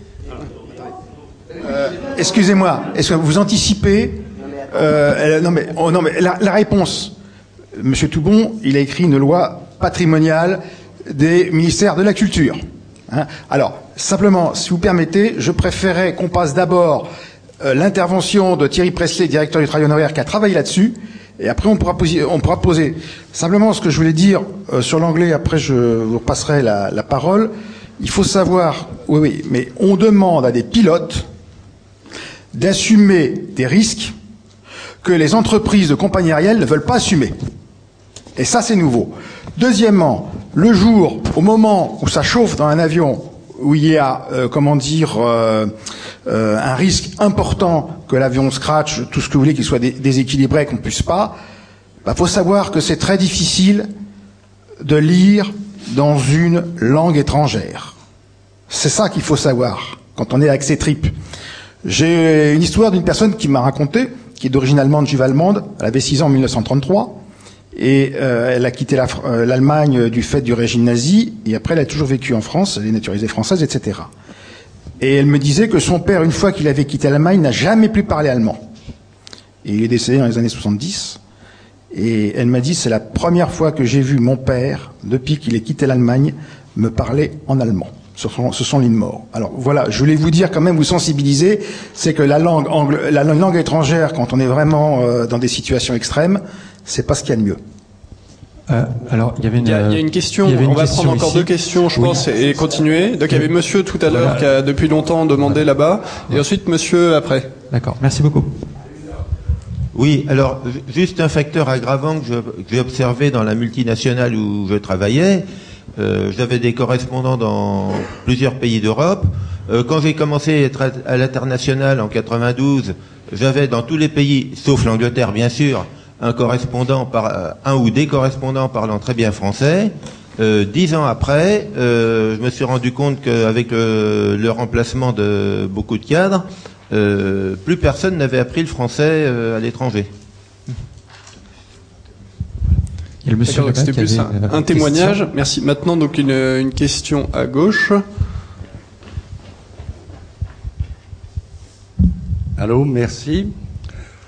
À propos de sécurité d'usage normé d'une langue internationale, je vois assez peu souligné, bien qu'il en a été question en ce moment, mais de manière très claire, les dangers de la plasticité en phonétique d'une langue. Toutes les langues n'ont pas la même plasticité phonétique. De sorte que euh, celles qui ont la plus grande plasticité phonétique posent le plus de problèmes dans un usage international. Or, il se trouve qu'on peut dire, les linguistes l'ont dit, que c'est l'anglais qui a la plus grande plasticité phonétique, à tel point que la même phrase rigoureusement correcte en anglais, facile à comprendre pour toute anglo personne qui connaît l'anglais, ça deviendra absolument incompréhensible aux Anglais eux-mêmes si elle est dite par un Écossais, si elle est dite par un Australien, si elle est dite par un, Chinois ou si elle est dite par un, euh, Indien pratiquant l'urdu. De sorte que si l'anglais est mal placé pour être langue internationale, surtout sur le plan de sécurité, c'est à cause de cette plasticité qui n'est pas dénoncée comme elle doit l'être. Car il y a une différence entre l'écrit et l'oral. Oui, euh, non, je suis tout à fait d'accord avec vous. Alors, il y a un de nos membres euh, du conseil scientifique qui connaît très très bien l'anglais, euh, donc le parle très couramment. Euh, non, c'est pas une tare. Ça peut être très intéressant. Alors, ce que, je veux dire quand même, euh, c'est que quand il réfléchit, il pense dans sa manière de penser en tant que Français, qu'il va s'exprimer avec un anglais. Parfait. Le Sussex, ouais, d'Oxford. Le parfait. Non, non, non. Le bon, le bon anglais. Il est anglais d'origine, en franco-anglais d'origine. Eh bien, l'anglais va, comment dire, réinterpréter sa, ce qu'il a expliqué. L'anglais est parfait, mais il a exprimé une idée avec sa façon de penser française. Il va dire la même chose dans un parfait anglais un Suédois, parce qu'il a, l'exp- il a expérimenté, le Suédois ne comprendra pas ce qu'il a dit. J'ai euh, euh, dans notre colloque, par exemple, il y avait euh, le représentant du MEDEF, Benoît Roger Vasselin, qui est le président de la commission sociale du MEDEF, et il est DRH Group de Publicis. Donc, il nous a expliqué qu'il faisait des questionnaires en anglais. Rigoureusement les mêmes questions. Et ils ont comparé, pour une question donnée, avec un salarié finlandais, avec un salarié italien. Il nous a dit, ils ne répondent pas à la même question. Voilà, au niveau de quelques exemples de la plasticité euh, de la phonétique et de la langue. Bon, oral, écrit. Bien, bah, je pense qu'on va passer donc à la- l'intervention de. Oui. Juste avant de passer tout de suite à, euh, comment dire, à, à à à l'intervention de Thierry Presley à notre colloque, je vous conseille de l'écouter très attentivement, parce que beaucoup de choses sont dites euh, sur 12 minutes, notamment sur l'historique de la loi Toubon, puisqu'il y a participé, il veut vous le dire. Euh, la problème, les problèmes que ça pose, parce que c'est une loi euh, qu'on a plaquée sur le code du travail et ça pose des problèmes. Et puis d'autre part, les conséquences sur le plan juridique et euh, plus par rapport, euh, je dirais, à Bruxelles et la Cour de justice européenne. Euh, je donne la parole maintenant à, à Jean-Pierre Lamonnier. Euh, Alors là, je vais faire un point sur le couple. C'est 12,50. 12,50, oui. Là, c'est pas bon. On y arrive. Presque. Voilà, c'est bon. au pupitre. Alors Thierry Presley est directeur du travail honoraire. C'est un condensé. Thierry a fait une carrière euh, longue et très diversifiée au ministère du Travail. Euh, je pense qu'on peut dire, euh, lui aura sans doute la modestie de ne pas le signaler, on peut dire c'est un des trois meilleurs spécialistes européens d'un sujet que tout le monde connaît qui s'est appelé la directive Bolkestein.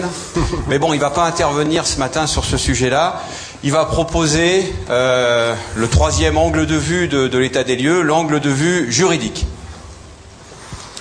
Oui, bonjour à tous. Euh, Alors, je serai bref.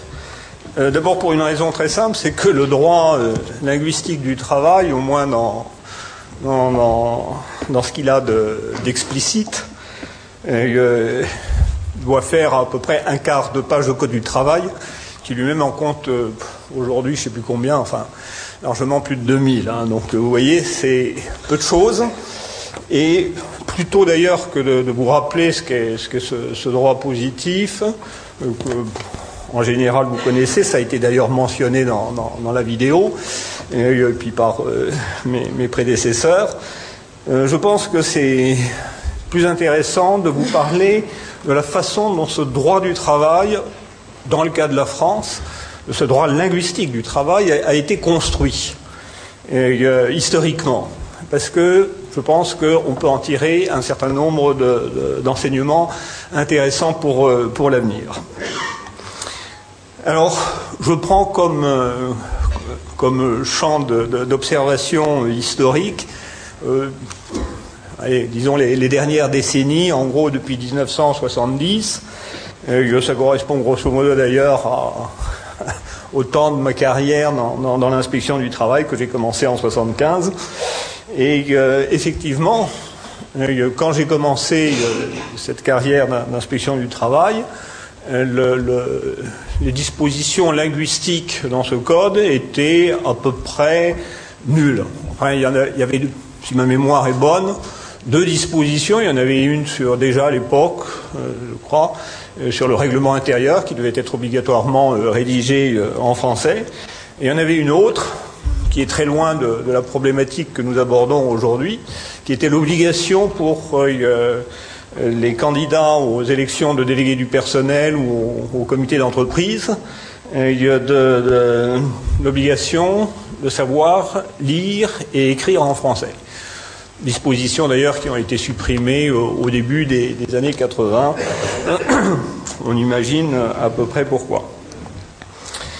Donc, euh, il y avait, comme, euh, le, dit Alain Suppiot, qui, euh, qui citant Platon, Platon euh, qui aurait écrit que le législateur de la langue est celui qui apparaît le plus rarement dans l'humanité, effectivement une certaine invisibilité de, ce législateur dans, ce domaine. Alain Suppiot, d'ailleurs, donnant l'explication, il dit c'est parce que ce législateur se cache ordinairement derrière le visage de la mère. Et parce que la langue maternelle, première source du sens, est aussi la première des lois indispensables à la constitution du sujet. Alors, euh, invisibilité au départ, mais à partir des années 80 et, euh, surtout à partir des années 90, et pour les raisons qui ont déjà été évoquées, que tout le monde connaît, la- la mondialisation, pour parler vite, euh, l'internationalisation des, organisations productives, a effectivement une inquiétude qui a commencé à, émerger, et une inquiétude qui ne touchait pas tellement euh, les conséquences sociales euh, de, bon, ce qu'on appelle le- l'hégémonie de, l'anglais et le- le recul de la langue française dans, le monde du travail, mais plutôt, je dirais, une, préoccupation d'ordre à la fois politique et patrimonial. Et donc là, là la première manifestation euh, législative forte euh, dans le domaine du droit du travail, euh, ça a été effectivement la loi du 4 août 1994, dite la, la loi Toubon, et, euh, et qui d'ailleurs comporte un nombre très limité hein, de, dispositions.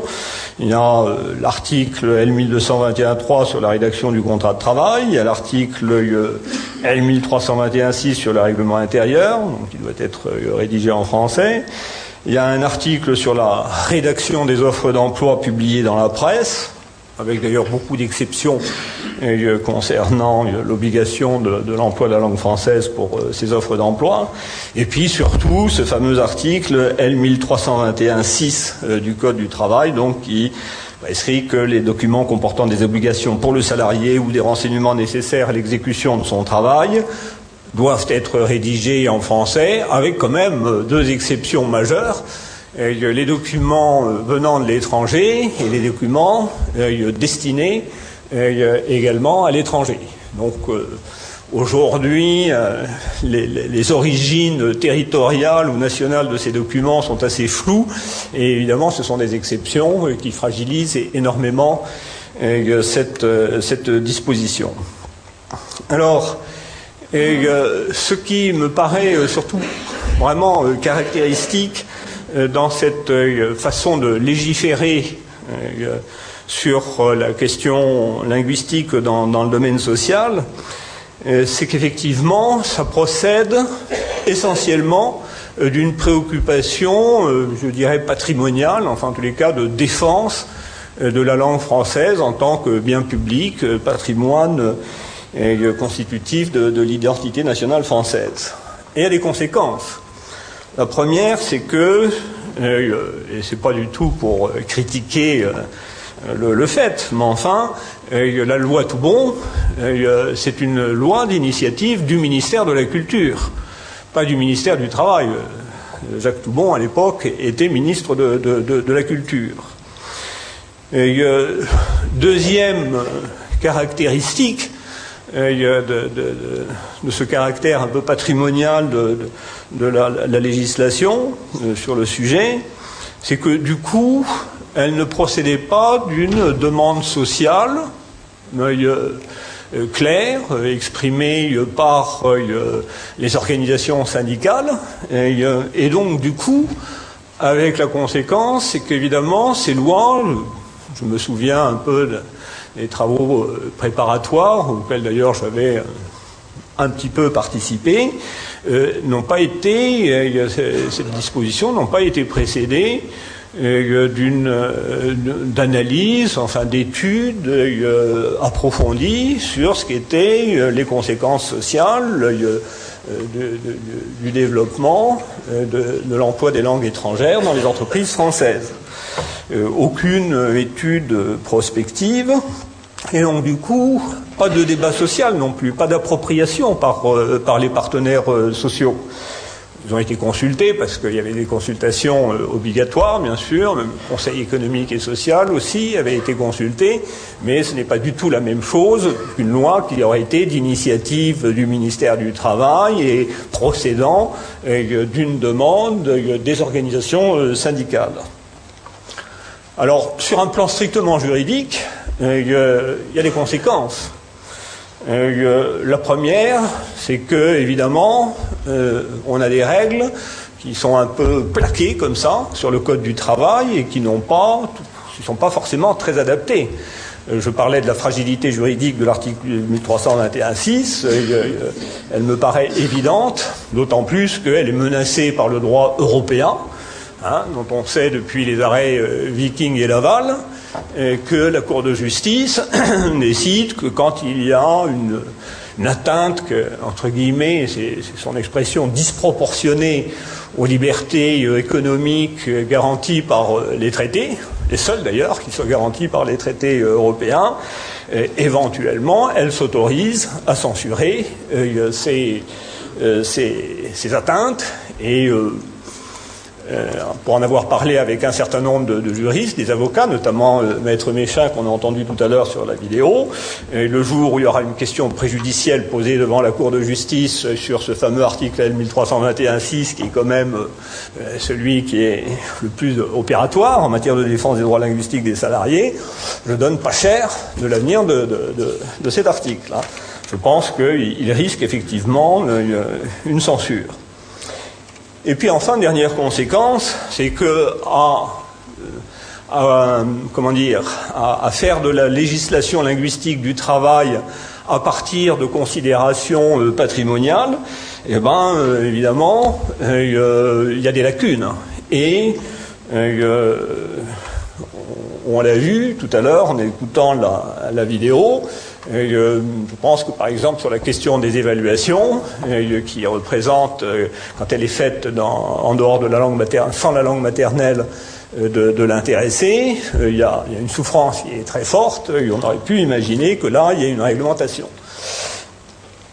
Alors, il est vrai qu'il y a un autre droit plus implicite concernant la protection des droits linguistiques, euh, qui est un droit qui est un peu en creux et qui se déduit en fait d'obligations générales mises, d'autres obligations générales mises à la charge des employeurs. En particulier l'obligation générale mise à la charge de tout employeur d'assurer la sécurité et de protéger la santé physique et mentale de ses salariés, hein, à partir de laquelle on peut déduire une obligation quelquefois de traduction et d'interprétariat ou d'obligation de, de- de- d'usage de langue française. Et il y a aussi euh, l'obligation générale d'information et de consultation euh, des, des institutions représentatives du personnel qui, elle aussi, peut induire euh, une obligation de fournir les documents en français. Enfin bon, le, le- le témoignage de François Schmitt euh, montre que c'est une obligation qui qui n'est pas toujours respectée, mais enfin juridiquement, on pourrait effectivement invoquer ces dispositions générales du Code du travail pour, euh, euh, pour euh, euh, pour o- o- obliger euh, l'usage euh, de, la langue française. Alors je termine en disant, bon, en conclusion, que euh, si on veut euh, demain euh, poursuivre et améliorer la construction de ce droit linguistique du travail, euh, la première chose, et euh, la conférence d'aujourd'hui, de ce point de vue-là, est une bonne nouvelle. Il faut que le thème de, la question linguistique soit euh, approprié par les partenaires sociaux. Pas seulement d'ailleurs par les organisations syndicales au regard des, conditions de travail, mais je pense que c'est également l'intérêt euh, de, la partie patronale euh, d'avoir une interrogation sérieuse sur l'ensemble des conséquences économiques et sociales que peuvent avoir les- les organisations linguistiques. Et je pense que euh, euh, plus que il ne faut pas se contenter non plus euh, de ce droit euh, déduit d'autres obligations générales, il faut, me semble-t-il, un droit linguistique du travail qui soit explicite. hein, avec peut-être un certain nombre d'obligations très clairement affirmées, et, très, très précises, y compris euh, avec une logique de, de euh, pourquoi pas, de, de- de défense de, de la langue, de l'identité culturelle des, des- des salariés. Et euh, je pense que, par exemple, sur la question des évaluations, il serait assez juste euh, de pouvoir, euh, à partir du moment où on analyse véritablement toutes les conséquences euh, qui résultent de, la privation de la langue, euh, avoir une loi explicite qui dit les évaluations doivent être faites dans la langue maternelle euh, du salarié. Voilà. Merci. Merci beaucoup Thierry. Euh, je donne la parole maintenant à, Jean-Pierre Lamonnier euh, qui euh, va... Juste, euh, donc là, il y a une réponse quand même assez précise sur la loi Toubon et les problèmes qui sont posés. Je donnerai juste un petit renseignement complémentaire, puisqu'on a parlé des arrêts Viking et Laval. Alors, euh, c'est sous réserve de mémoire parce que j'ai pas pu euh, avoir euh, Thierry Presley, mais de mémoire, si elle n'est pas défaillante. Alors, pour l'un des deux arrêts, je crois que c'était sur un ferryboat euh, en Scandinavie. Euh, il était fait appel à des marins euh, lettons ou lituaniens, je ne sais plus exactement. Et euh, le droit de grève, il est conventionnel, non pas par la loi. Et euh, ce qui a été jugé par la Cour de justice européenne, toujours de mémoire, eh bien, c'est que cette grève était euh, illégale, car d'origine conventionnelle. Donc voilà ce que je voulais euh, attirer votre attention. Alors, pour parler de Bruxelles, euh, je préconiserais qu'on passe euh, à la partie suivante, puisqu'on va y revenir. Vas-y, à moi. Oui, puisqu'on a parlé viking et bateau, euh, est intervenue euh, il y a quelques années la directive sur la passerelle, la langue de la passerelle. Eh bien, vous voyez, c'est une petite chose dont personne euh, euh, qui avance comme ça insidieusement. Eh bien, la, la directive euh, sur la langue de la passerelle. Donc vous imaginez, ça veut dire qu'il y a eu des réunions pour discuter sur quelle est la langue de la passerelle. Alors vous vous en doutez, j'ai pas besoin de donner son nom, quelle est la langue de la passerelle, mais toutes les instructions euh, euh, qui concernent le, euh, le navire et qui sont données à la passerelle, vous voyez, au moment où le bateau arrive euh, pour accoster, doivent être faites en langue anglaise. Alors, actuellement, vous allez à Boulogne-sur-Mer, euh, je suis sûr que c'est fait en français.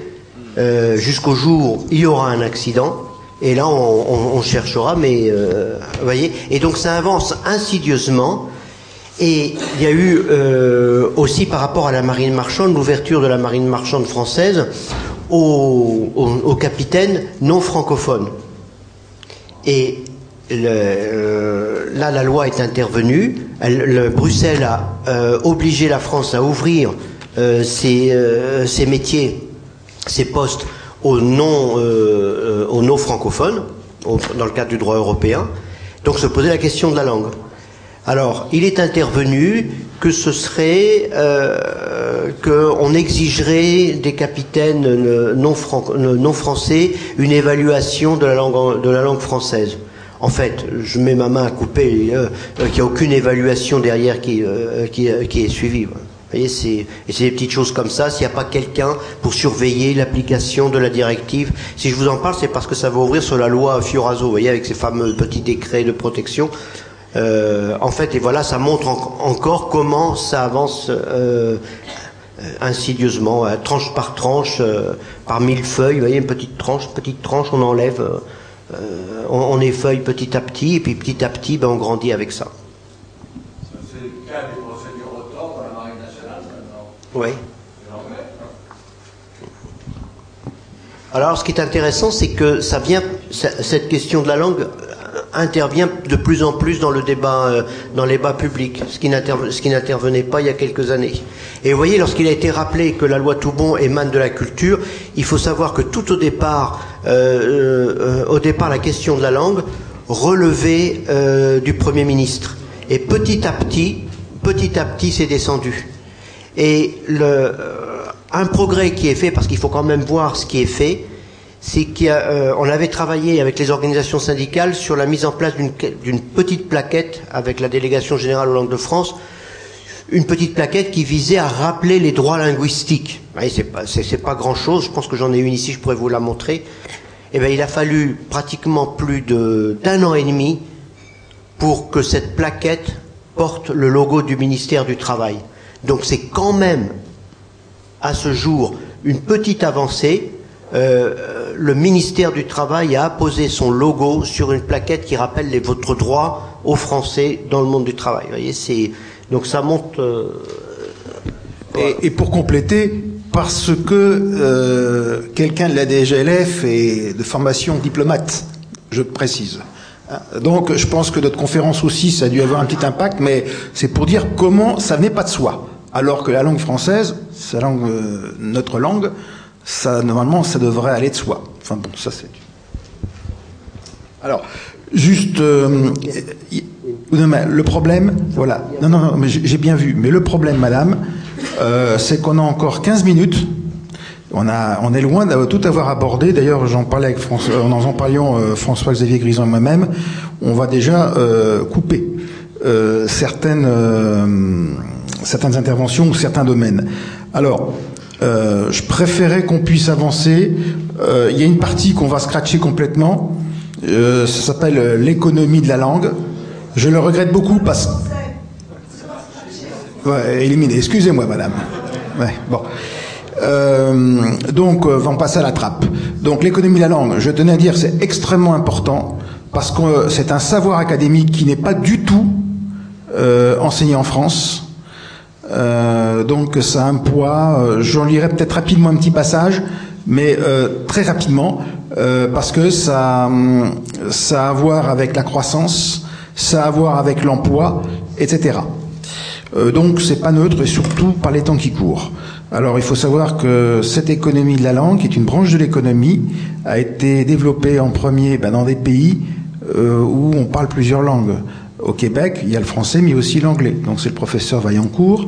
Et puis euh, il y a François Grain à Genève, à l'université de Genève, qui a repris et développé, puisqu'il travaillait avec le professeur Vaillancourt, et euh, je crois qu'ils sont à un bon niveau. Et la personne, comme François Grain n'avait pas pu venir à notre colloque, euh, parce qu'il était, c'est un monsieur très pris, euh, nous avons Michele Gazzola, qui est d'origine italienne, qui était doctorant avec François Grain, et qui actuellement, donc il est postdoctorant, est à l'université euh, Humboldt euh, à Berlin. Voilà ce que je voulais dire. Alors on va peut-être passer à la partie 3. qui est les origines de cette situation. Donc on va pas tout dire. La déclinaison dans le monde de l'entreprise, compte du temps, ça veut dire que Jean- Jean-Loup, euh, tu sais, le fameux tract qu'on a passé, on n'aura peut-être pas le temps de le Bah, si on, je, vais, dire- je vais en dire deux mots. on dira deux mots, d'accord, ok. Alors, ce que moi je vais commencer, alors on est, euh, voilà, ce qu'on a l'intention de parler, c'est de, des généralités, puisque le monde du travail, c'est une résultante, c'est pas l'origine. Euh, et puis, euh, donc, on va, tu diras quelques mots sur euh, le fameux tract qu'on a publié au niveau, qu'on a distribué lors euh, de la conférence de la présidence française de l'Union européenne. Euh, et puis, on parlera un peu de Bruxelles. Alors, euh, au niveau des généralités, bon, on sort un petit peu du monde du travail. Vous m'excuserez, on fait une euh, immersion périscopique vers quelque chose qui pourrait concerner la table ronde numéro 3, puis après on va replonger dans notre spécialité. Alors pour ça, je vais vous lire quelques extraits.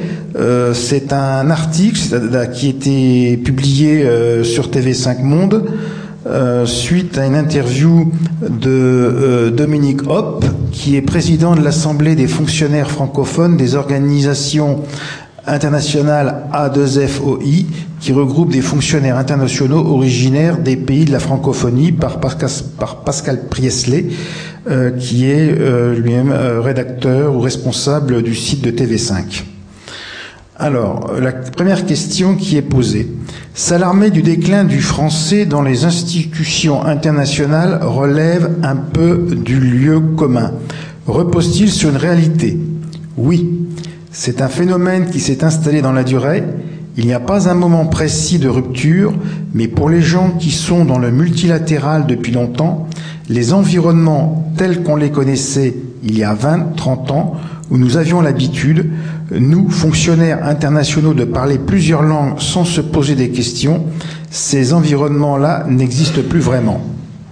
Dans les grandes rencontres multilatérales, on pourrait encore exiger des francophones qui parlent le français, mais cela ne changerait pas grand-chose. Qu'il y ait ou non une traduction, les idées ont déjà été concertées, discutées, décidées sous la présence hégémonique de l'anglais. Dans le travail quotidien des organisations internationales, on assiste au même phénomène, le conceptuel étant systématiquement d'origine anglo-saxonne. Tous les outils qu'on utilise au quotidien viennent des États-Unis. Il est plus facile pour tout le monde de parler anglais. C'est devenu un phénomène culturel. Ensuite, deuxième question. Le français, dans un sens, bénéficiait d'une rente officielle héritée des traités et son recul peut paraître logique. Réponse de l'intéressé. Je n'en suis pas sûr. Il y a un aspect de la réalité opérationnelle telle qu'elle est partout, pas seulement dans les organisations internationales. On va au plus simple, au moins cher, au plus facile, au soi-disant plus efficace. Une seule langue pour un seul mode de pensée, pour un seul type de solution, avec un, seul type d'outil. C'est plus efficace dans cette perspective. Nous avions connu une autre logique où la subtilité de la diversité, du choix des outils, nous permettait de traiter des problèmes avec une meilleure qualité, avec un esprit plus ferme, plus sûr par rapport aux solutions. Je m'explique. Il y a 30 ans, quand je suis rentré, euh, quand je suis arrivé dans l'organisation où je me trouve, l'Office européen des brevets, j'étais entouré de collègues qui parlaient fran anglais, français ou allemand en fonction du type de problème qu'ils devaient résoudre. Je trouvais cela très impressionnant et six mois après, j'étais comme eux. On ne se posait pas la question de savoir si c'était plus efficace de parler une seule langue parce que nous, parce que pour nous, cela ne faisait aucune différence. Nous avions été recrutés avec trois langues, c'était pour s'en servir, le mode de pensée sous-jacent, la langue, s'adaptait à nos problématiques. Par exemple, plutôt l'allemand pour les processus, l'anglais pour le management et le français pour la gestion sociologique des environnements. Cette richesse-là s'est érodée, s'est perdue, plus personne n'en témoigne. Et pour terminer, troisième question, par conformisme, point d'interrogation, Je pense qu'il y a eu une mouvance mondialiste qui a voulu imposer un modèle de société plus qu'une palette de modèles à choisir.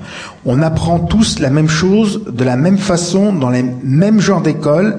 Les jeunes se font former, euh, se font former à des méthodes, le business, le management de ceci, le management de cela, les MBA, trois points de suspension. Tout cela relève d'une terminologie qui ne vient pas de chez nous. Je n'ai rien contre, mais elle devient unique hégémonique et le mode de pensée s'est réduit par le fait que la mondialisation a été dominée économiquement par un continent particulier qui porte peu d'attention à ce qui ne lui ressemble pas. Simplement, ce que je voudrais dire en terminant, ce qui dit la diversité est une idée qui renaît. Voilà, je termine là-dessus.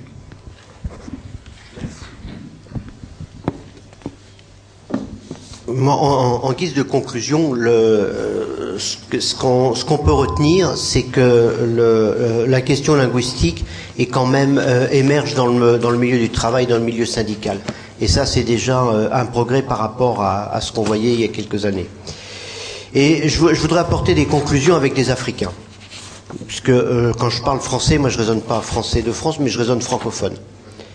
Voilà, c'est euh, c'est c'est comme ça que je conçois. Donc quand je défends euh, le français, euh, je pense à mon collègue qui est au Maroc, je pense à, quelqu'un qui a appris le français, qui travaille en Allemagne. Oui, je pense, je raisonne francophone.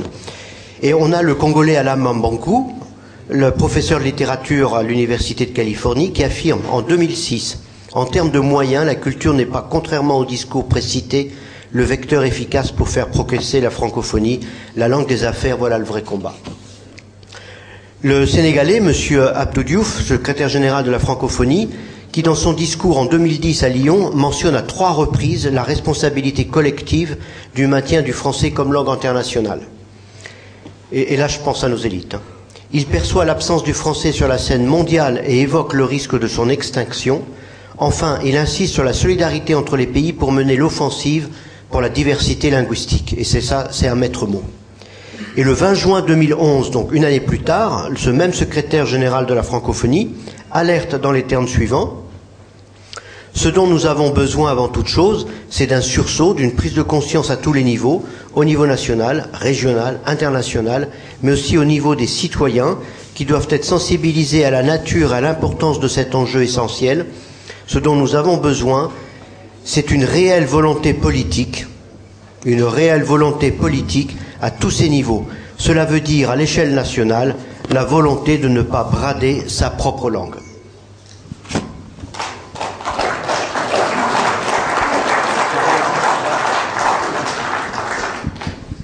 Merci bien.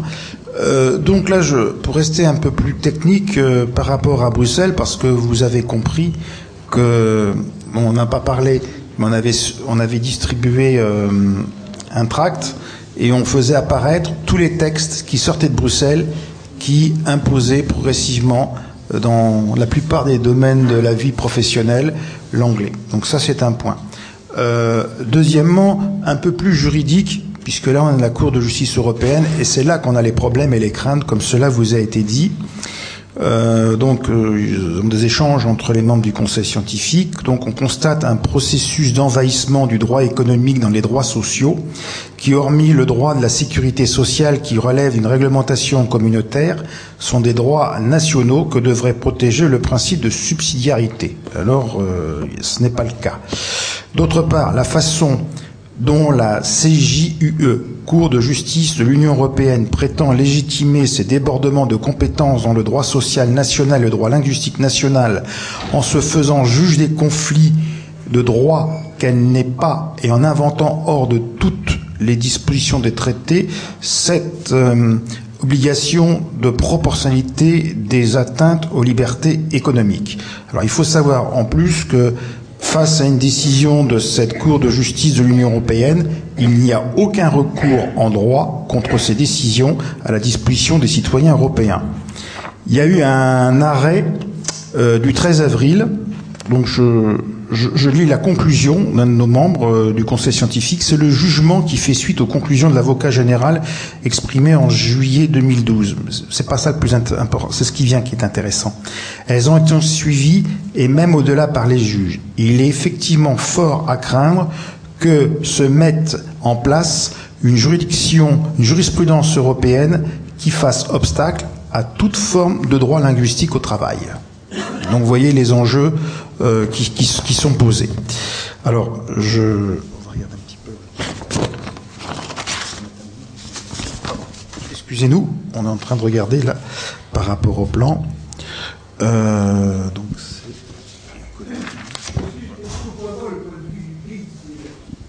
Le point de vue de.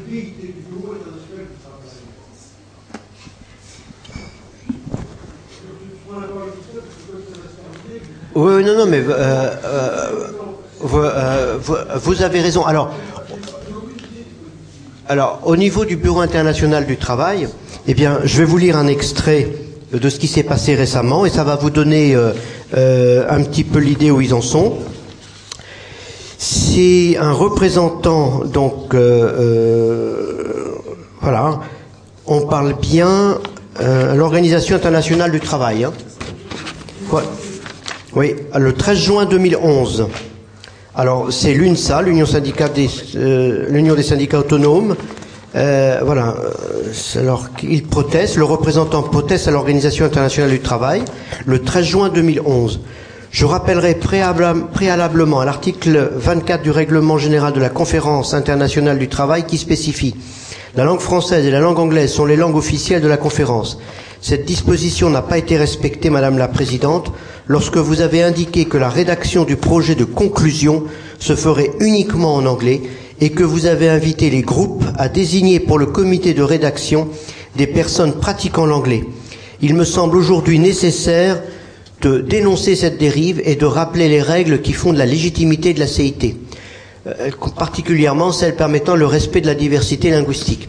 Alors, je ne sais pas si je réponds partiellement à votre question, mais la remarque qui est faite par un représentant qui peut-être pendant des années n'avait pas fait attention et recevait des documents, parce que je suis sûr qu'il a dû y participer, le jour où il commence à réagir, c'est quand il, reçoit l'invitation à désigner maintenant des membres qui pratiquent la langue anglaise. Vous voyez, donc là, il réalise, mais attendez, on est en train de nous exclure.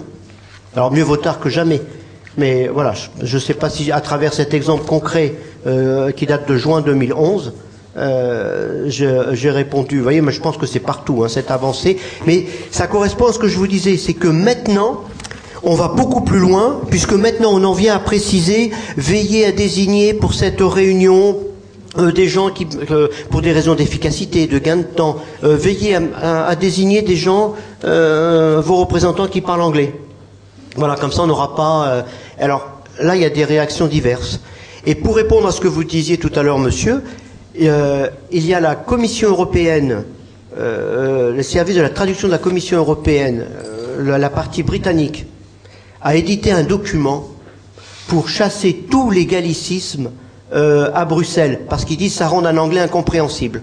Donc il a fait une liste des mots, alors il y a à peu près, là je les ai ici, je crois qu'il y a à peu près 300, euh, 300 expressions qu'il a repérées, en rappelant ce que ça veut dire et avec des, exemples où c'est mal employé. Alors vous voyez qu'il pense quand même à, faire le nettoyage de tous les gallicismes et tout ce qui est impropre de ce qui, ne se- dit pas en anglais, pour contribuer à la meilleure euh, acquisition possible de tous les citoyens euh, européens euh, pour avoir accès à la qualité d'une, à une bonne qualité de la langue anglaise. Voilà. Très bien. Merci beaucoup pour euh, cette euh, première table ronde. Je pense qu'il a été Il y a madame qui voulait poser une question tout à l'heure. très riche. Ah, bon, eh bien, ce sera la, la question finale. Il arrive le.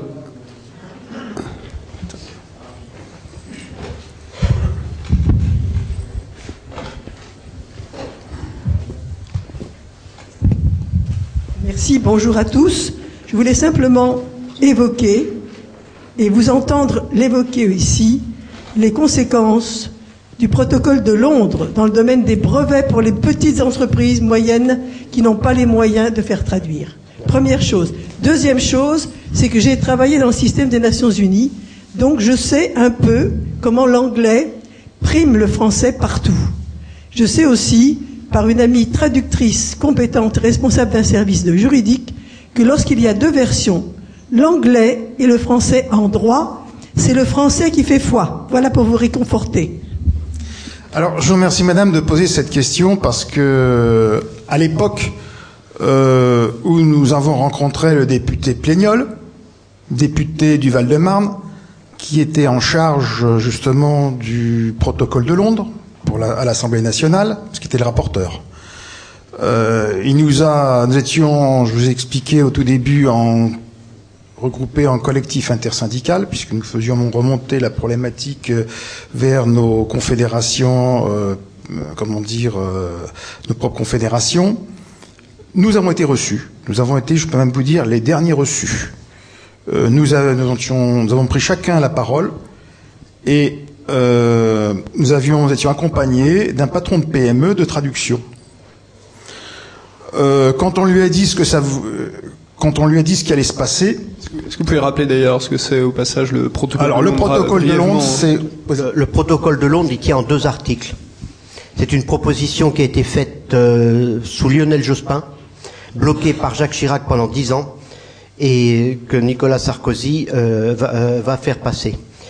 Le, euh, mais ce qui est intéressant, c'est que la pro- le- l'idée vient, euh, elle, elle vient antérieurement. hein. Et en, en fait, le protocole de Londres, deux articles. Le euh, vote le renoncement, l'article 1, c'est le renoncement à l'exigence de traduction.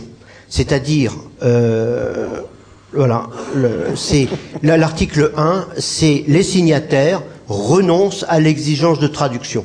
Et ça a été voté par le Parlement, par le, euh, à l'unanimité. Enfin, oui, il y a eu une, une, euh, Large majorité. large majorité, euh, la- large majorité pour voter donc l'acte de renoncement à la traduction. Et l'article 2, eh ben, euh, ça prendra effet. Vous voyez, il faut pas grand-chose. Protocole de Londres. Alors c'est intéressant parce que par le libellé, on ne sait pas de quoi on parle. Euh, vous voyez, si, vous avez- si on avait présenté au public le renoncement à la traduction, euh, maintenant c'est facile d'interpeller les députés, puisque ils ont, la plupart de nos députés ont, ont signé déjà le, le principe du renoncement. C'est- C'est-à-dire que concrètement, on peut déposer euh, partiellement un brevet où on va pouvoir, euh, à je ne sais quel horizon, dans une langue étrangère, en France, c'est ça? Alors c'est exactement ça? alors c'est plus compliqué le brevet. hein. Ça, ça, ça mériterait toute une séance. c'est beaucoup plus compliqué puisque entre temps est, est intervenu un accord européen sur la langue des brevets. Mais ce qui est intéressant, c'est que on dit qu'un brevet peut être déposé en anglais ou en français ou en allemand. Alors il n'y a pas la notion de réciprocité, il n'y a pas et et et. Et puis on a éliminé les Italiens. Et les principaux, comment dirais-je, inventeurs et, découvreurs de, de- dans plein de domaines sont quand même les Italiens.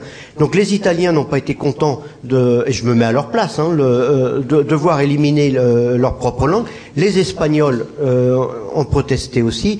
Donc le, euh, et quand vous allez sur le site européen euh, des brevets qui se trouve à Munich, c'est simple.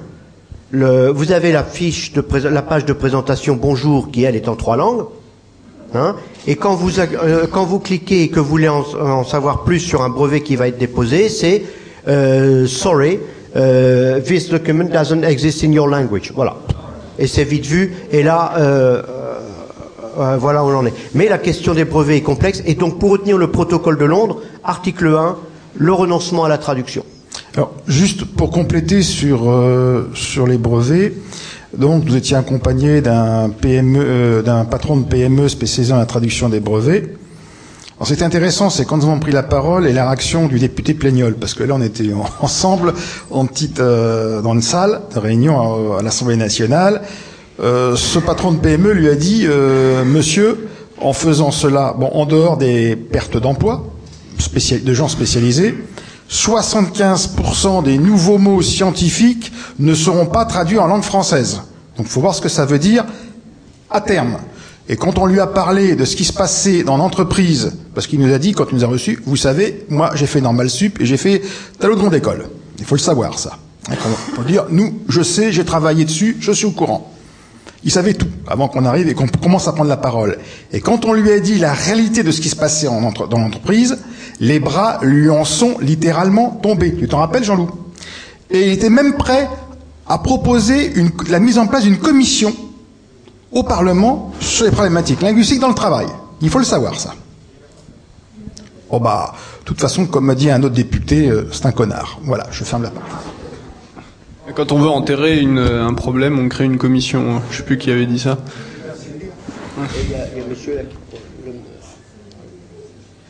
Le micro arrive. Je suis chercheur en anthropologie sociale et au niveau des brevets, en 1980, j'ai essayé de déposer un brevet avec un ingénieur en informatique pour un logiciel adapté à la langue française, à l'INPI. Je me suis heurté à M. Giscard d'Estaing et aux PME qui ont dit le marché francophone est trop étroit, on ne peut pas prendre ce risque. Or, maintenant, à force de manque de volonté scientifique et politique, nous devons des redevances économiques à Google et Internet. Alors vous vous rendez compte, des gens qui défendent l'anglais finalement parce que soi-disant c'est efficace, alors que le français économiquement est tout aussi efficace et en informatique le, français est tout à fait efficace également. On élimine des gens qui sont pertinents pour favoriser le plus grand nombre de clients médiocres. Oui. Euh, juste pour compléter euh, ce que je, oui, ce que, je voulais dire, euh, c'est que dans l'économie des langues, la problématique des brevets été abordée, la rente la situation des pays anglo-saxons, notamment de l'Angleterre, a été abordée, parce que c'est pas neutre, hein, mine de rien. C'est un certain pourcentage du PIB quand même. Hein. Donc euh, voilà ce que je voulais dire. Alors, comme on a parlé du renoncement, comme on a parlé du renoncement, j'avais fait euh, une liste un petit peu de euh, des actes de renoncement euh, de la part de nos représentants politiques français. en 2006, on a Monsieur Bernard Kouchner, donc futur ministre des Affaires étrangères du président Sarkozy, qui écrit un livre. Hein, et, qui, qui, au chapitre de son livre, il dit la langue française n'est pas indispensable et que si elle devait céder la place, ce serait précisément à des langues mieux adaptées aux besoins réels et immédiats de ceux qui la délaisseraient. Voilà. Donc il l'écrit dans son livre et c'est le ministre des Affaires étrangères qui va envoyer son représentant euh, à la francophonie. En 2008, les parlementaires français votent le renoncement à l'exigence de traduction. En 2009, la France renonce au français comme langue de travail au sein de l'Agence internationale des énergies renouvelables. Elle pousse les 27 autres pays de la francophonie à faire de l'anglais la seule et unique langue de travail et renforce l'hégémonie linguistique à l'encontre des intérêts de tous les francophones. Or, ce qui est intéressant, c'est que euh, maintenant l'OIF essaye de, euh, de, faire réviser les articles du traité euh, de l'Agence internationale des énergies renouvelables, qui fait de la langue anglaise la seule langue de travail et la seule langue qui fasse foi. Comme ça, le problème est résolu. Mais nos représentants français, c'était Borloo, euh, ont signé. En 2009, alors en, en 2010, l'arrêté ministériel instituant l'anglais comme seule et unique langue obligatoire pour l'épreuve orale du concours d'entrée à l'école nationale de la magistrature est confirmé par le Conseil d'État. Ainsi, la requête du syndicat de la magistrature et de l'Union des syndicats des magistrats pour le maintien de choix de plusieurs langues parmi une liste établie par le ministère est rejetée. Le ministre renforce la place de la langue anglaise dans l'esprit des futurs magistrats. Donc pour ceux qui ont des enfants qui font l'école nationale de la magistrature à Bordeaux et qui doivent passer un concours, avant 2000, euh, année? Ben oui, Avant 2010, on pouvait, il y avait plusieurs langues qui étaient proposées au concours pour avoir des notes, euh, pour, se rattraper avec d'autres notes. Eh bien, depuis 2010, il n'y a qu'une seule langue euh, étrangère euh, qui est proposée et qui est éliminatoire. Ben, c'est la langue anglaise.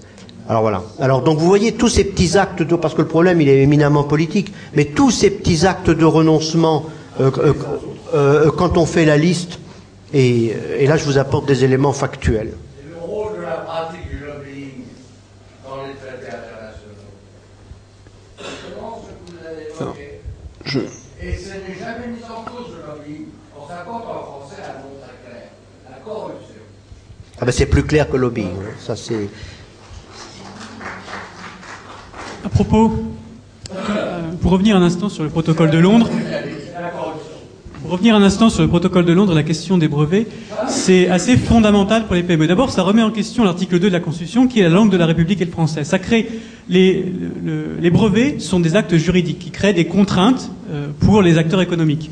Et ces contraintes peuvent maintenant s'exprimer en anglais. C'est-à-dire qu'une multinationale pour faire l'économie de frais de traduction qui sont relativement faibles finalement par rapport aux droits à payer et par rapport à l'ensemble des retombées économiques qu'ils en retirent, euh, vont déposer uniquement en anglais. Et donc pour la PME française qui, même si elle peut encore déposer en français, doit d'abord s'assurer au moment d'une innovation que euh, le procédé qu'elle s'apprête à mettre en œuvre est déjà libre et ensuite éventuellement brevetable, la question va se poser de euh, vérifier tous les brevets existants dans ce domaine pour euh, s'en assurer. Et cette vérification, maintenant, euh, l'obligera à potentiellement tomber sur les textes allemands, mais surtout tomber sur les textes anglais. Donc c'est maintenant dans chaque PME, les ingénieurs, au moment où ils ont à créer, à porter l'innovation française, de maîtriser suffisamment l'anglais, avec les pertes de temps, de compétitivité que ça implique, pour s'assurer que ce qu'ils sont en train de développer est bel et bien libre de droit. Par ailleurs, l'incertitude juridique, le fait qu'ils aient correctement interprété ces brevets et que ce qu'ils soient en train de produire, là où la, la, PME investit de ses moyens pour développer un nouveau procédé, développer un nouveau produit, euh, donc est bien euh, à disposition, eh bien n'est pas encore été, été breveté. Euh, cette incertitude juridique est maintenant assumée par la PME française, puisque c'est elle qui, de manière informelle, assure la traduction à travers ses ingénieurs qui lisent directement en anglais. Là où avant, la multinationale devait traduire en français, assumer le risque que cette traduction ne soit pas aussi complète, aussi euh, précise que l'original en anglais qu'elle avait peut-être déposé ailleurs. Donc ces deux aspects rendent alors, ce qu'on appelle déjà par ailleurs le maquis des brevets, euh, la propension maintenant à monétiser la connaissance euh, de manière la plus large possible, qui amène à accepter tout et n'importe quoi comme brevet, maintenant en plus en langue étrangère. Donc on avait déjà cette notion de maquis des brevets qui rend l'innovation particulièrement difficile, y compris dans sa langue maternelle se complique d'un biais linguistique qui nous est défavorable. Et sans aucune contrepartie, puisque l'entreprise française qui voudrait breveter à l'étranger a très très peu de chances de trouver des brevets en français là-bas. Merci. Euh, bien, je pense qu'on va s'arrêter là pour la première table ronde. Euh, Peut-être oui, un dernier mot. Juste un dernier mot, faut pas perdre non plus espoir devant tout ce qui se passe. C'est un tableau peut-être un peu sombre que vous aurez trouvé qu'on vous décrit, mais enfin qui correspond à une situation. Euh, je vais vous dire, voilà, euh, à l'université de Paris-Dauphine, donc qui est université du 16e arrondissement, euh, etc., avec tout ce que ça peut avoir, s'est tenue il n'y a pas très longtemps, c'était en février, courant février, euh, une conférence, euh, c'est langue, langage et management. Donc il y avait euh, de tout corps de spécialités à très haut niveau, plus des professeurs de management et des jeunes professeurs de management. Et ce que je peux vous dire, c'est que tous à part quelques vieilles barbes, non pas ce qui m'était, j'y étais pas, mais ce qu'on m'a dit, sont pour qu'on puisse s'exprimer et réfléchir en langue française d'abord et non pas le tout anglais. C'est une impasse. Donc venir de ce que ça vienne de jeunes professeurs, ça mérite quand même euh, une écoute. Voilà, merci pour cette euh, note positive. Euh... Ce qui montre euh, d'ailleurs que le, parce que vos, vos, propos, je crois, et ceux de la salle ont montré que le, le recul euh, ou la marginalisation euh, de la langue française en France même est le fait non pas d'une pression qui viendrait de l'extérieur, mais le fait des Français eux-mêmes. Alors il y a une pression extérieure, mais après la pression, on choisit ou pas d'y céder. Euh, donc ça revient quand même à ce que euh, le, fait de reculer soit notre propre fait. Et ce que vous euh, venez de dire, Monsieur Lamonier, montre aussi que la reprise en main du français bah, viendra aussi des Français en fait. voilà, écoutez, je pense qu'on donc il doit être 13 heures maintenant. Des francophones. Oui, et des francophones. Mais c'est vrai que là, on, est, on, a, on a eu un discours qui est très axé sur la situation en France, parce que c'est vrai qu'il faut bien sûr avoir un regard général sur la langue française qui n'est plus simplement la langue des Français, mais enfin qui est une langue partagée et qui a elle-même sa propre diversité, euh, puisqu'elle est aussi bien québécoise que euh, je sais pas euh, marocaine sous certains aspects, etc., que d'autres euh, qui issus de que dans d'autres pays. Euh, mais euh, voilà. Donc je pense qu'on peut, euh, qu'on peut aller déjeuner maintenant. On reprend à 14h15 pour la deuxième table ronde. Euh, voilà, qui sera sur euh, précisément alors dans les autres aspects que le travail. Euh, on pourrait y revenir aussi un peu sur la place de la langue française et de l'apprentissage des langues étrangères en France même. Voilà.